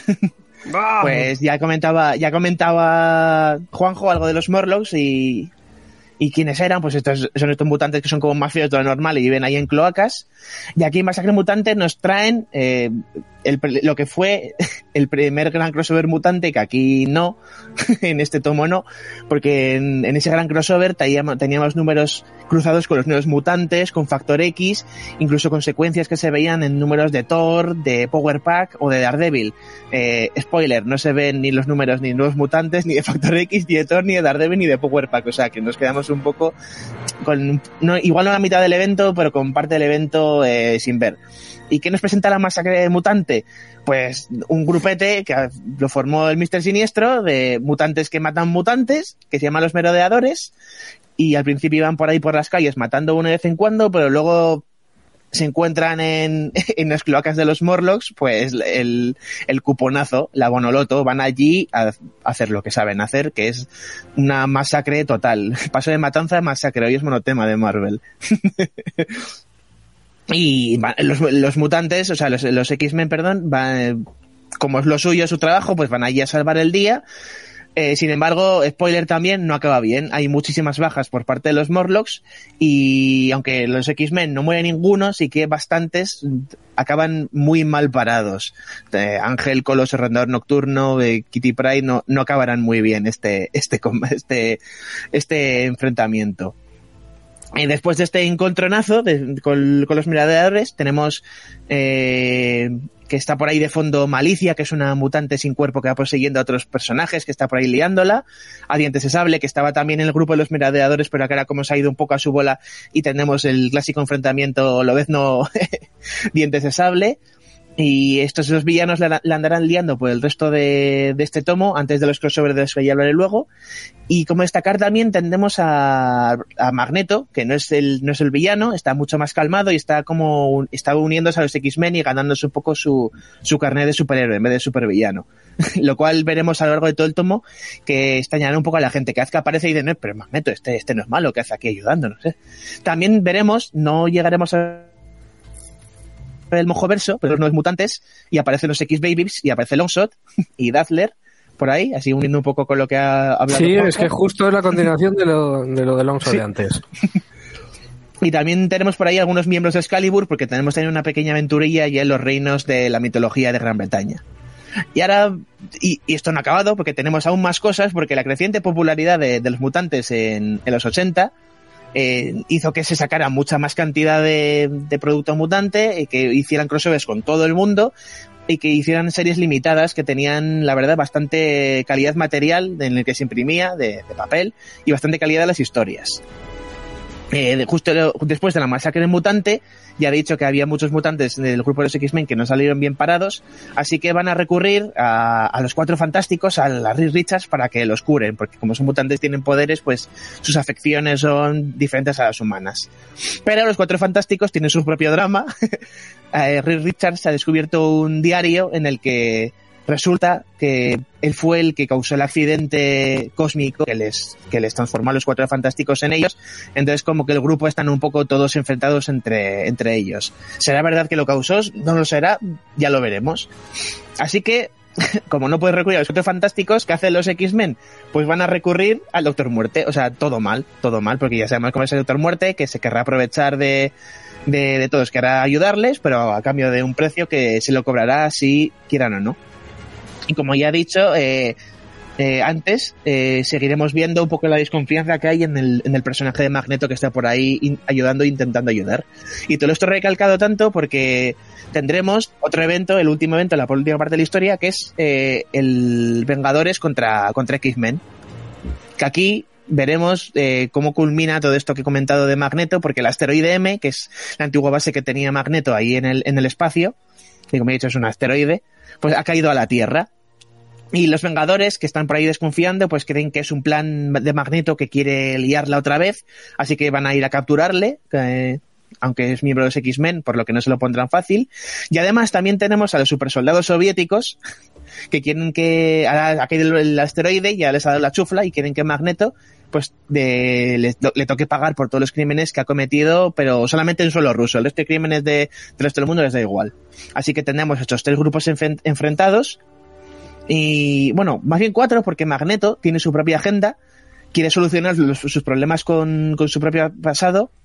Y por lo tanto, como poco a su bola, pues confundirá a la gente que no sabe si sigue siendo malo, si sigue siendo bueno. Y bueno, eso también lo pondrá un poco en duda al propio lector, que no sabremos si, si Magneto terminará yendo por, por el lado bueno o volverá al lado malo. Así que es todo muy interesante. Como esto, al igual que Spider-Man, es un non-stop, es un sin parar de acción, de cosas que no dejan de pasar. Eh, además, en, aquella época, eh, estos, estos, estas dos crossover de Cuatro Fantásticos con X-Men y Vengadores con X-Men fueron cuatro números eh, autocontenidos, que son cuatro números que ahora actualmente salían en 12, porque antes no sé cómo lo hacían, lo, lo condensaban más, lo, no, no lo alargaban tanto, y eso, dan, dan pie a unas historias mucho más dinámicas y que se leen rapidísimo.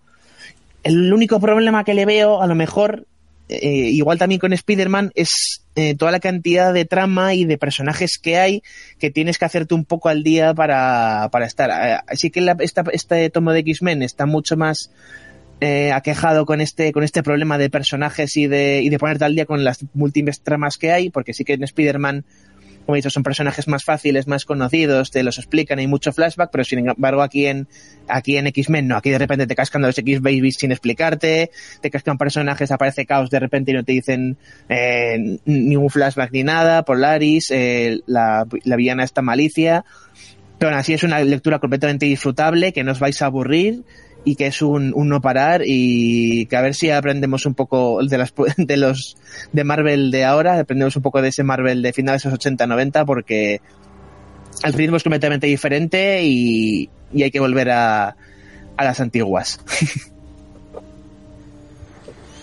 Juanjo, ¿tú qué dices de esto?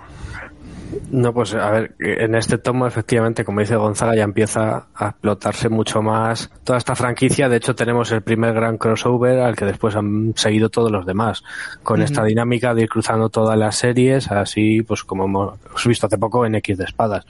Pero bueno, me parece la muy mal, no sé por qué no han metido esos números crossover aquí en este tomo y sí que han metido, por ejemplo, la aventura con, con el, el Gran Bretaña, el Capitán Bretaña, no, no lo entiendo. Sí, sí, la verdad es que tienen tanto que publicar que bueno, el criterio podría ser un poco más unificado, pero bueno, ya sabes que Panini a veces te da sorpresas. Y bueno, la verdad es que muy bien, y con unos dibujantazos, o sea, tienes a John Romita, Arthur Adams, a Mark Silvestri, claro, y a, y a Claremont ahí en su salsa con sus mil personajes y sus subtramas. Pues si entras en ello es que entras también hasta el final, lo vas a disfrutar. Qué barbaridad. Pero vamos, es un tochazo, ¿eh? No sé si es el Sí, sí. ómnigo el que de más páginas Son- hasta son- ahora, este séptimo, porque tiene un montonazo.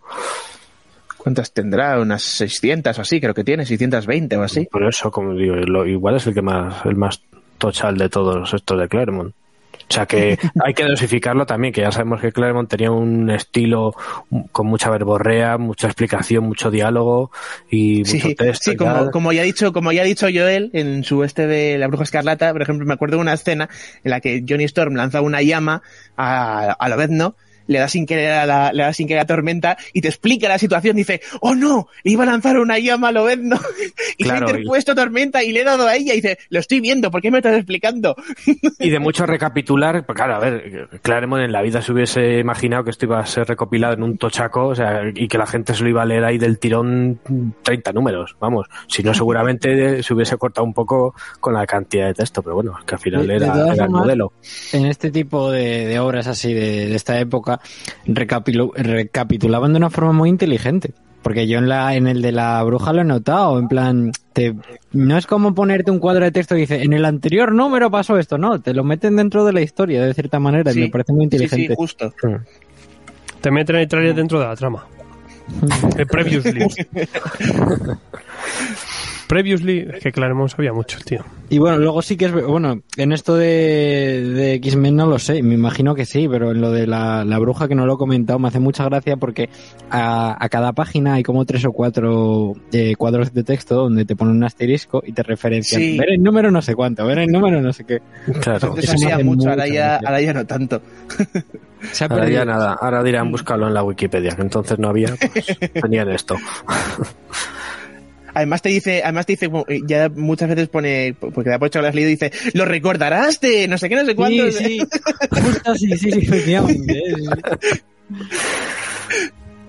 Sí, la verdad es que na, era muy esperado. Yo creo que este Omnigol, porque Sí, es que- ha tardado es que un poquillo Esos en salir esos- a los otros. ese, sí. ese evento de, ese evento no entero, por desgracia, de la, ma- la masacre mutante y luego esos tres crossovers, es que eso es mutantismo de bastante buena calidad. No, no, y con esa crudeza de decir, joder, es que al final a los, se van a por los miembros más vulnerables de la especie, los, los a- te- tienes otra vez la alegoría ahí de esto, o sea, son los marginados de los marginados a los que van Mm. ¿Y cómo acaban los X-Men? Porque hay varios que dices que son los héroes y han acabado el, el ángel. pff, Claro, sí, sí. O sea que ahí sí que había cambios que duraban un poco más. ah, que- eh, que X-Men ahora. demostrando por qué se hicieron famosos a finales de los Sí, 80. sí, vamos, estaban en su culmen, sin duda. No sé, es que me lo estáis vendiendo hasta a mí, macho. O sea, es que hasta ese punto estamos llegando. Es que Ya caerás, ya acabarás cayendo. Claremonismo, tío, es que hay que entrar, Claro. es que tenéis que hacerlo al final. Estás leyendo a Hitman, ¿qué haces? que, que no, tío. O sea, que te lo puedes leer, pero coño, que al final, back to basics. Bueno, darme tiempo, Ya entrar. que, ya que siempre que sí. tenemos a los nuevos mutantes de Factor X, todo sacado y lanzado, pues un poco irá ya a colación, ¿no? También con esa cronología. Espera, voy a, voy a hacer la misma pregunta que me hiciste tú la semana pasada, me parece. ¿Estos cuántos tomos van a ser? ¿Cuántos? No lo sabe ni Panini eso. Pues si esto, es- si esto es del 86-87, vete cogiendo Yo- por años y... Yo creo que hay, que hay que medirlo en estanterías, Billys. ¿Cuántas estanterías van a ser? Todo, toda la etapa mutante esta hasta los 90. Pues dos Billys enteras. Venga. Porque la el, el año que viene tendremos Inferno, tendremos más Factor X, que bueno, ya tendremos No, este claro. año, y veremos si se une ya Excalibur o tardará un poquito más. O sea, que es que esto se- Pero es que esto es, esto es solo X-Men. Falta Excalibur, falta X-Force, falta X-Factor, falta Nuevos Mutantes, falta... Estoy, espera, espera, estoy teniendo flashbacks de Vietnam ahora mismo, ¿eh? Sí, la gente dice, es que hay muchas colecciones de X-Men. Sí. Claro. y antes no. Pues si lo tenéis, la imposible patrulla X, el tomo 7 gordo, Marvel Gold, la masacre mutante 44,95. Estos son de los que tenéis que proteger con las fundas, ¿vale? Que hace poquito que hicimos el vídeo de fundas. Pues estos son Sí. de, de ese tipo. Eh, 44,95 son 624 paginazas en cartoné. Y a mí lo que siempre me gusta, aunque yo tengo también los coleccionables y, y esto lo tengo en otras ediciones, estas al final me pico por los artículos también, que tienen, están muy bien. Y cada vez que hay un punto sí. interesante en la trama, además, te añade más contexto y la verdad es que se aprende mucho. Y entonces, bueno, estas ediciones, aunque prefiero los coleccionables o las grapas clásicas y tal, que me gusta mucho a mí el original, eh, eso también es rollo ese del contexto y cómo te orientan en los Marvel Gold al lector, eh, sobre todo, por ejemplo, el que entra, nuevo lector, si quiere entrar por esto clásico, es perfecto. O sea, que, que es una masterclass totalmente mutantil. Panini ahí en eso siempre se lo ocurra. O sea que bueno. Pues dicho esto, hemos repasado lo gordo y nos vamos a ir ahora. Nos vamos a ir a reseñar un cómic, si os parece. ¿Queréis? Al misterio nos vamos. Nos vamos al misterio, pues seguimos con Marvel loco, pero ahora un viaje loco por nueve reinos a través del arco iris.